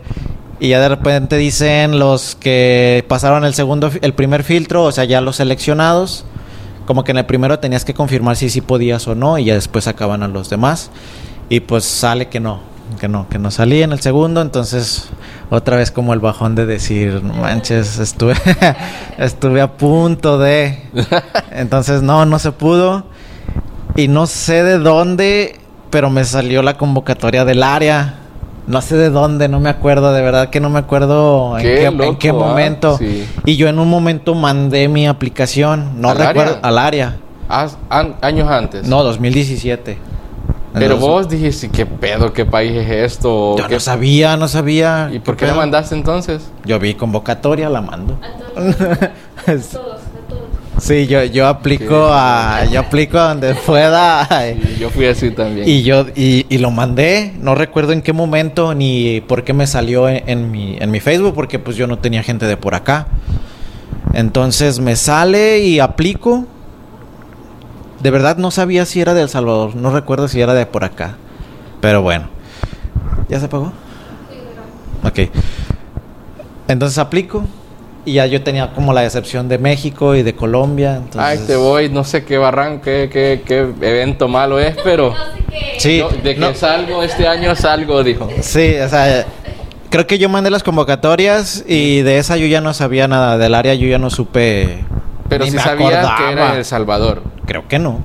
No sé, no sé de dónde era y yo la mandé. Si era en Dubai, pues nos íbamos a Dubai, no sé. Bueno, el chiste es que ya tenía como esa media decepción de no poder este participar en el Meeting México ni en el de Colombia. Y, y ya ese día te digo, ya me iba yo a dormir en mi pequeña siesta vespertina y me llegó un mensaje, me llegó la notificación de tnt.es, quiere, ¿sí es punto es? Sí. te quieres te, ha, te enviado un mensaje, ajá. aceptar o no. Y vos. Entonces yo medio casi dormido dije, "Eh, ¿qué pedo? ¿Quién me anda despertando? Es mi, es mi siesta. Entonces abro el mensaje y veo como que abres la notificación y se ve un pedacito del mensaje, ¿no? No se ve Sí, completo. sí, sí, sí. Entonces decía, saludos Mr. A, pertenezco a la organización del Festival Área 503. Tú has aplicado al festival. Entonces dije, ah, sí, cierto, yo apliqué. Sí, fui yo. Ajá. Entonces abro el mensaje y veo tu mensaje. Eh, bueno, primero me metí a tu perfil, quién es TNT, y ya yo empecé a ver y dije, no sé dónde sea, no, no sé qué pedo, no sé No qué está conozco. pasando. Entonces ya empecé a leer el mensaje y dice así. Tú has aplicado al festival, necesito saber tus posibilidades de estar del 28 de noviembre al 3 de diciembre para viajar al Salvador. Tu confirmación es urgente porque ahora se publica todo. Saludos. Entonces eso fue un 12 de octubre. Ese día no dormiste tu siesta, fijo. No dormí, no dormí. Por eso traigo ojeras. Porque- Entonces era 12 de octubre. Me quedaban dos meses. Dos meses. Y en ese momento yo dije, ¿qué pedo? ¿Qué, qué está pasando? Si, si es real o no es real. Tengo la oportunidad. Entonces publico yo en el Facebook, oigan, este, me acaban de invitar, ¿qué hago? ¿Saben de alguien que pueda apoyar? Porque pues yo no sabía. Creo que luego, luego te pregunté que qué me brindaba el festival o, o de qué trataba. Y ya tú me dijiste, acá te damos todo, tú costeas tu viaje nada más. Entonces yo empecé a investigar costos y precios, no sabía yo nada, yo no sabía nada de visitar otro país, ni me pasaba por la mente que yo lo iba a hacer. Entonces, Pero él aplicando. él aplicando. obligando a Alemania y sabe dónde. Entonces, me acuerdo que Warner, ya se lo, ya se lo, ya lo dije en, en ese podcast de aniversario, Warner me mandó un mensaje, él ya había creo que ido a, a Perú, me parece, a Perú, Guatemala, no sé, y me dijo, tú diles que sí, tú diles que sí, y en estos dos meses tuve como, como te lo arreglas para ir. Claro. ¿Qué es lo peor que puede pasar? Que pues tú les digas, ¿saben Ya qué? no pues no voy a poder ir. A lo O mejor sea, pues vas a o quedar... sea que me mentiste. Sí, en ese momento que te dije sí voy, yo no sabía, no tenía. sí sabes que al decir sí, quitas la oportunidad a no- otra persona. Exactamente, sí, sí, o sea, yo estaba consciente de eso, de que, de que Warner me dijo, lo peor que puede pasar es que les digas que no puedes, pero pues vas a ya quedar mal y quizás esa puerta ya se cierre. Sí.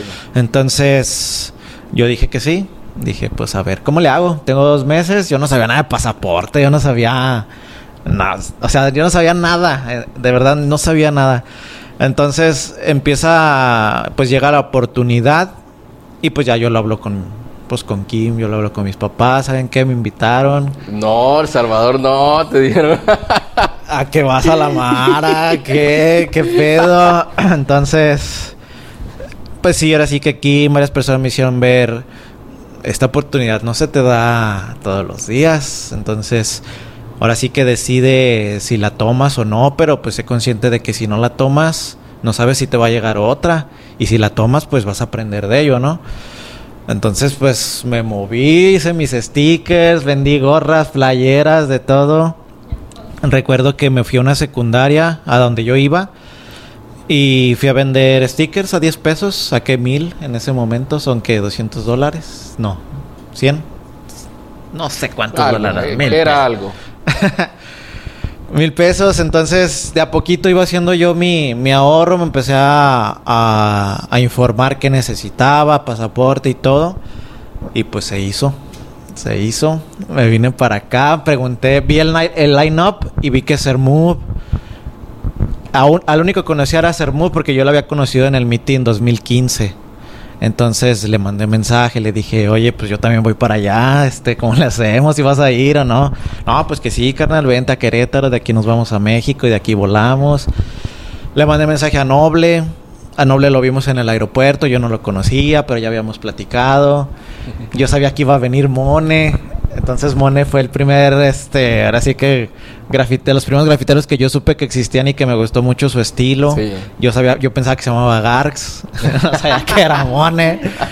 Entonces decía, damn, voy a conocer a Mone, o sea, voy a conocer a, pues no sé a quién voy a conocer, pero pues va a estar chido, ¿no? Sí. Entonces, te puedo decir abiertamente que ese mensajito me cambió la vida. El venir para acá me cambió la vida. Eh, el panorama ahora sí como grafitero, pues se me abrió, me abrió la mente. Este, ahora sí que me, me demostré que pues cualquier cosa que yo me proponga la puedo cumplir. Y, y si no he estado como en el MOS MX, algún día voy a estar porque es una, no sé, es como Sí. una, una meta que tengo. Entonces, decir yo, ¿cómo es posible que en, en otros países me tomen más en cuenta que en el mío? Entonces era como que algo que como que no cuadraba en, en- en- en mi cabeza, no sé. Entonces es por eso que ya está, como que me hace llorar de tanto sentimiento. no, sí es como que que te aprecian más como fuera que en tu país, pues.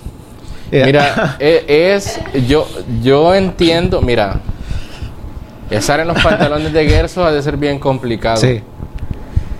Porque cuando vos empezás a hacer selección, es complicado porque ya no hay amigos. Sí. Y, y es bien loco que desde un mes antes quizás te empieza a escribir personas que ya ni te escriben.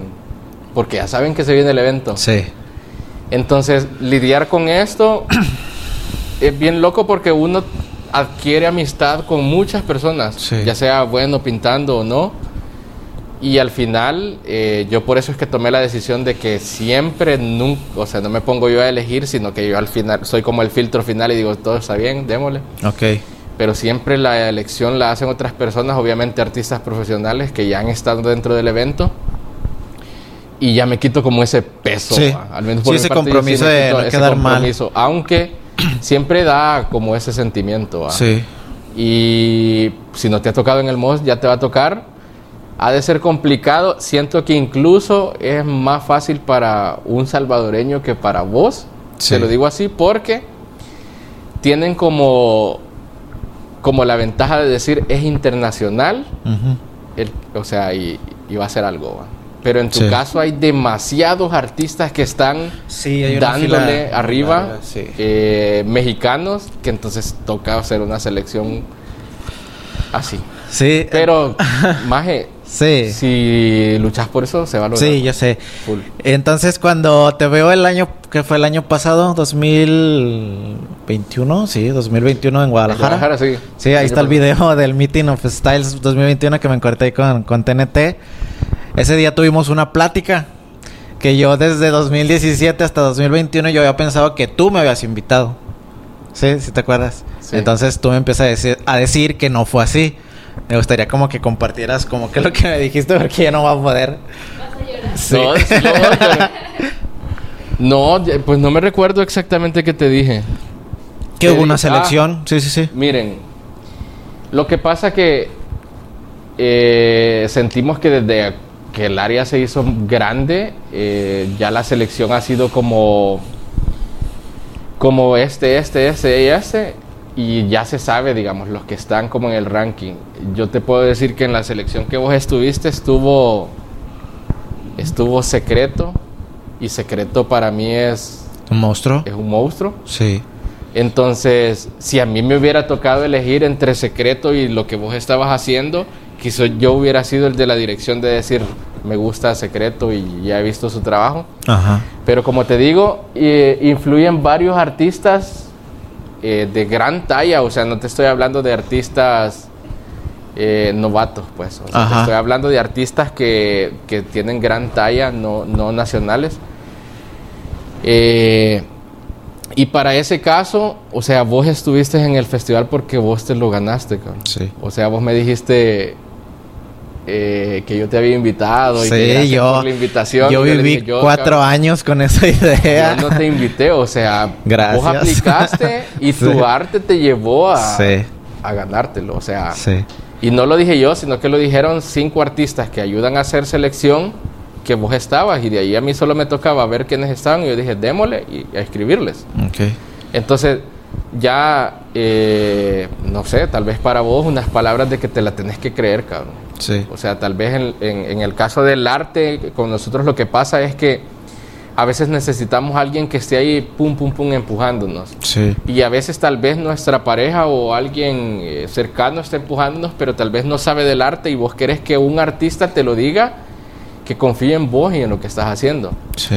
Entonces, tal vez en mi caso, decirte que, cabrón, si no te la crees vos, que sos el principal en tu vida, Sí. porque tu vida no es la que yo estoy viviendo, maje. ni mi vida es la que vos estás viviendo, ni la vida de ella, que incluso es tu pareja, Sí. no la estás viviendo vos, sino que la está viviendo ella. maje. Sí. Entonces, el responsable de lo que pasa en tu vida sos vos. Y si vos no crees en vos, mucho menos lo va a creer Sí. alguien afuera. Sí, sí, sí. Entonces, créetela. Tengo muy Cré- claro. créetela y desde el momento que vos decís, este año yo quedo en el meeting, vas a quedar. Sí. Yo recuerdo una vez que yo solo soy historia, cabrón. Lo Sí, siento, tú y- dale. Yo recuerdo una vez, bueno, es más, hace un par de años, te lo voy a contar esta más, cercana. Yo dije, voy a ver cómo se hace para participar en el Art, Basel. Pues la verdad no he tenido como un contacto tan cercano y tal vez la persona más cercana que tenía Eh, en su momento yo se lo pregunté y no me dio respuesta, entonces dije yo no lo vuelvo a hacer. Y si un día yo llego a este evento, porque no es un evento, es como más exposición y según lo que me explican y todo, voy a llegar porque mi arte me lo permitió y porque ya las cosas se tenían que dar así, no porque tuve un movimiento allí de privilegio y llegué, no, siento que iba a llegar su momento, entonces empecé a revisar mi portafolio y dije que tengo que crecer, he pintado más, he hecho gran formato un poco más y cosas así, entonces ahí voy. Me falta quizás, llevo un 10% de lo que quiero. Sí. Me falta un 90 aún de lo que tengo que ir experimentando y haciendo.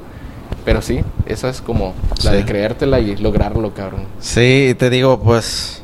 Ya cuando me dijiste eso el año pasado, pues yo dije. Pues, no sé, me quedé sorprendido, ¿no? sí, sí, sí. Sí, entonces desde 2017 para acá, pues ya como que pues sí, mi, mi, perspectiva de las cosas sí cambió mucho en cuanto a pues la madurez, la toma de decisiones. Ya después me fui a Perú ya con un poquito más de experiencia porque ya había venido aquí. Sí. Entonces yo también ese ese año pues nada más pude venir yo y, y sí como que me prometí eso de si Kim no pudo venir, la próxima vez que venga va a ser con ella y pues se dio, lo cumplimos y pues ya estamos por acá. Cuando empecé el podcast también dije, si voy a otro país, va a ser El Salvador, porque El Salvador pues ahora sí que significa mucho para mí. Qué bueno. Después de estos ya entiendo por qué sí significa bastante. Sí, sí, sí. no la creías de que, no, no, está bien que le guste El Salvador, pero, no sé por qué tanto. Hay más países. sí, no. Sí, entonces te digo, yo creo que acá siempre va a ser especial y espero pues que no sea la última vez. y, que pueda otra vez este venir por acá y perdón que me ponga medio sentimental, pero pues sí está, está algo muy chido. Hay que venir a pintar. Sí, sí, sí. full, Sí, entonces pues ahora sí que terminamos con... Ay, disculpen. Este, eso sería todo de mi parte. Te lo vuelvo a repetir, te lo he dicho durante todo el podcast. Admiro mucho, respeto ahora sí que todo tu trabajo. Si te admiro como artista, como persona, todavía mucho más.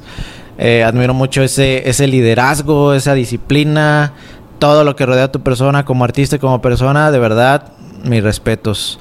Entonces, pues te agradezco mucho el espacio también aquí que nos prestaste eh, eh Capone para hacer los el, spot, para hacer los otros episodios. Me saqué el spot. Que me contactaras ahora sí que a los demás artistas que algunos no los conocía.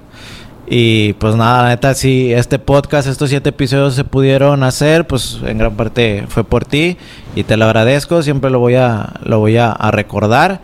Y pues nada, tus redes sociales, y ahora sí para, para terminar. No, pues gracias a las personas que están detrás de este episodio y que se han quedado hasta acá. Sí, porque creo yo que después del mío, que dura una hora cuarenta, este va a ser el más va largo. A largo. Mira, yo creo que va a haber gente que se va a quedar. Yo ni he sentido el tiempo, ha sido bastante, la verdad. Sí, ya cuánto llevamos. Pero gracias, la verdad que sé que hay mucha gente que ha venido al canal de, de Mr. A por las cosas que yo estoy haciendo apóyenlo, en serio, vayan a suscribirse al canal de él. Eh, es un canal full de podcast de artistas y otras cosas que tienen que ver con arte. Es chévere porque a lo mejor los artistas como que incluso entre nosotros a veces no nos damos apoyo, pero cuando se da la oportunidad hay que hacerlo. Así que todos a suscribirse, los que vinieron por ver el TNT, vayan a suscribirse.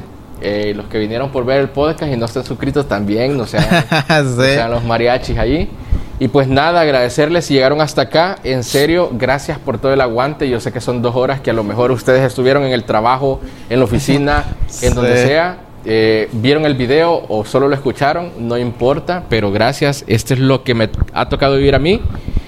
Y pues les pasé y les transmití un poquito, les he contado. Creo que es el podcast más largo que puede haber mío y donde hablo un poco incluso de mi vida privada, por ahí o de cómo he crecido en cuanto al arte. A lo mejor ahora sí entienden muchas más cosas. Y, nada, pues agradecerles. Mis redes sociales son tnt.es en Instagram, en Facebook igual, tnt.es.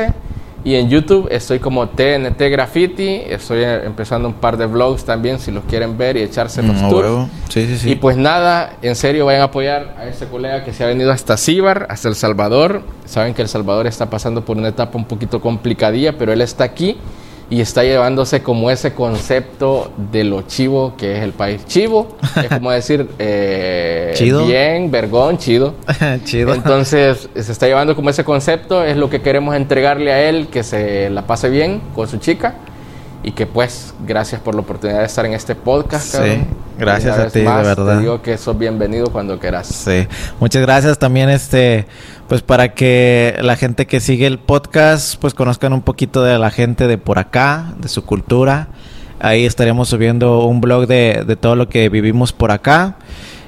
Y pues nada, suscríbanse, sigan las redes. Tenemos ya para terminar un regalito aquí rápido para para Elvi. Producción, producción. eh, mm, Poker Graph, baraja de graffiti, Que edición la México. última vez que nos vimos me dice una. ¿Seguro? Sí, me dice la de... La de Lagos. Sí, es que eran como edición de peleadores de allí o... De Lagos de Moreno, sí. Sí. Y esa ya es otra edición. Ya quiero verla, la verdad que Sí, sí, sí. Y un reconocimiento aquí para también de, de Saca el Spot, de parte de Saca el Spot para TNT ahí para que lo acomodes. Ahora sí que Gracias. donde se lo quede en la veas, tienda, se quede en la tienda. cada vez que lo veas, pues recuerdes que, que estuviste aquí, ¿no? Qué buena onda. bro. Y una lotería, ahí está también. Este es otro. Ahorita igual este los las vemos con más calma. Y pues esta es una lotería. Esa es la misma lotería de acá, la que dicen el barril y eso, Ajá. que se van poniendo con maíces o lo que sea. Sí. Eso es lo que vos la haces con ele- elementos. de Lagos de Moreno y aquí participaron artistas. O sea, ese fue el O plus. sea, la edición eh, han Han colaborado artistas. Yo hice tantas cartas, pero hay artistas que hicieron una en especial. loco, Eh, ahí está Shot. De hecho, está Shot, está Brote y Onza, que son de, del mismo crew. Sí. Ahorita, igual, si, si quieres, la, la, la barajeamos. sí. Gracias. Y pues nada, muchas gracias. ¿Algo más que quieras agregar? Pues nada, ya, ya hablé mucho. Gracias, la verdad. Muy bien, muchas gracias a todos. Esos fueron los siete episodios que pudimos grabar acá en El Salvador. De verdad les agradezco mucho. No me puedo ir sin agradecer a todas las personas que hicieron posible este viaje, comprándome una gorrita, una baraja, una lotería, un sticker, sus ánimos, estar al pendiente, un mensajito. De verdad, hasta compartir las publicaciones, todo, todo, todo. De verdad, muchas gracias, se los agradezco de parte mía y de Kim que viene aquí conmigo acompañándome para lograr todo esto. De verdad, muchas gracias. Nos vemos el siguiente episodio. La temporada sigue con el 68, no se preocupen. Y pues nada, muchas gracias. Nos vemos el siguiente episodio. Tú que estás viendo esto, saca el spot. Nos vemos.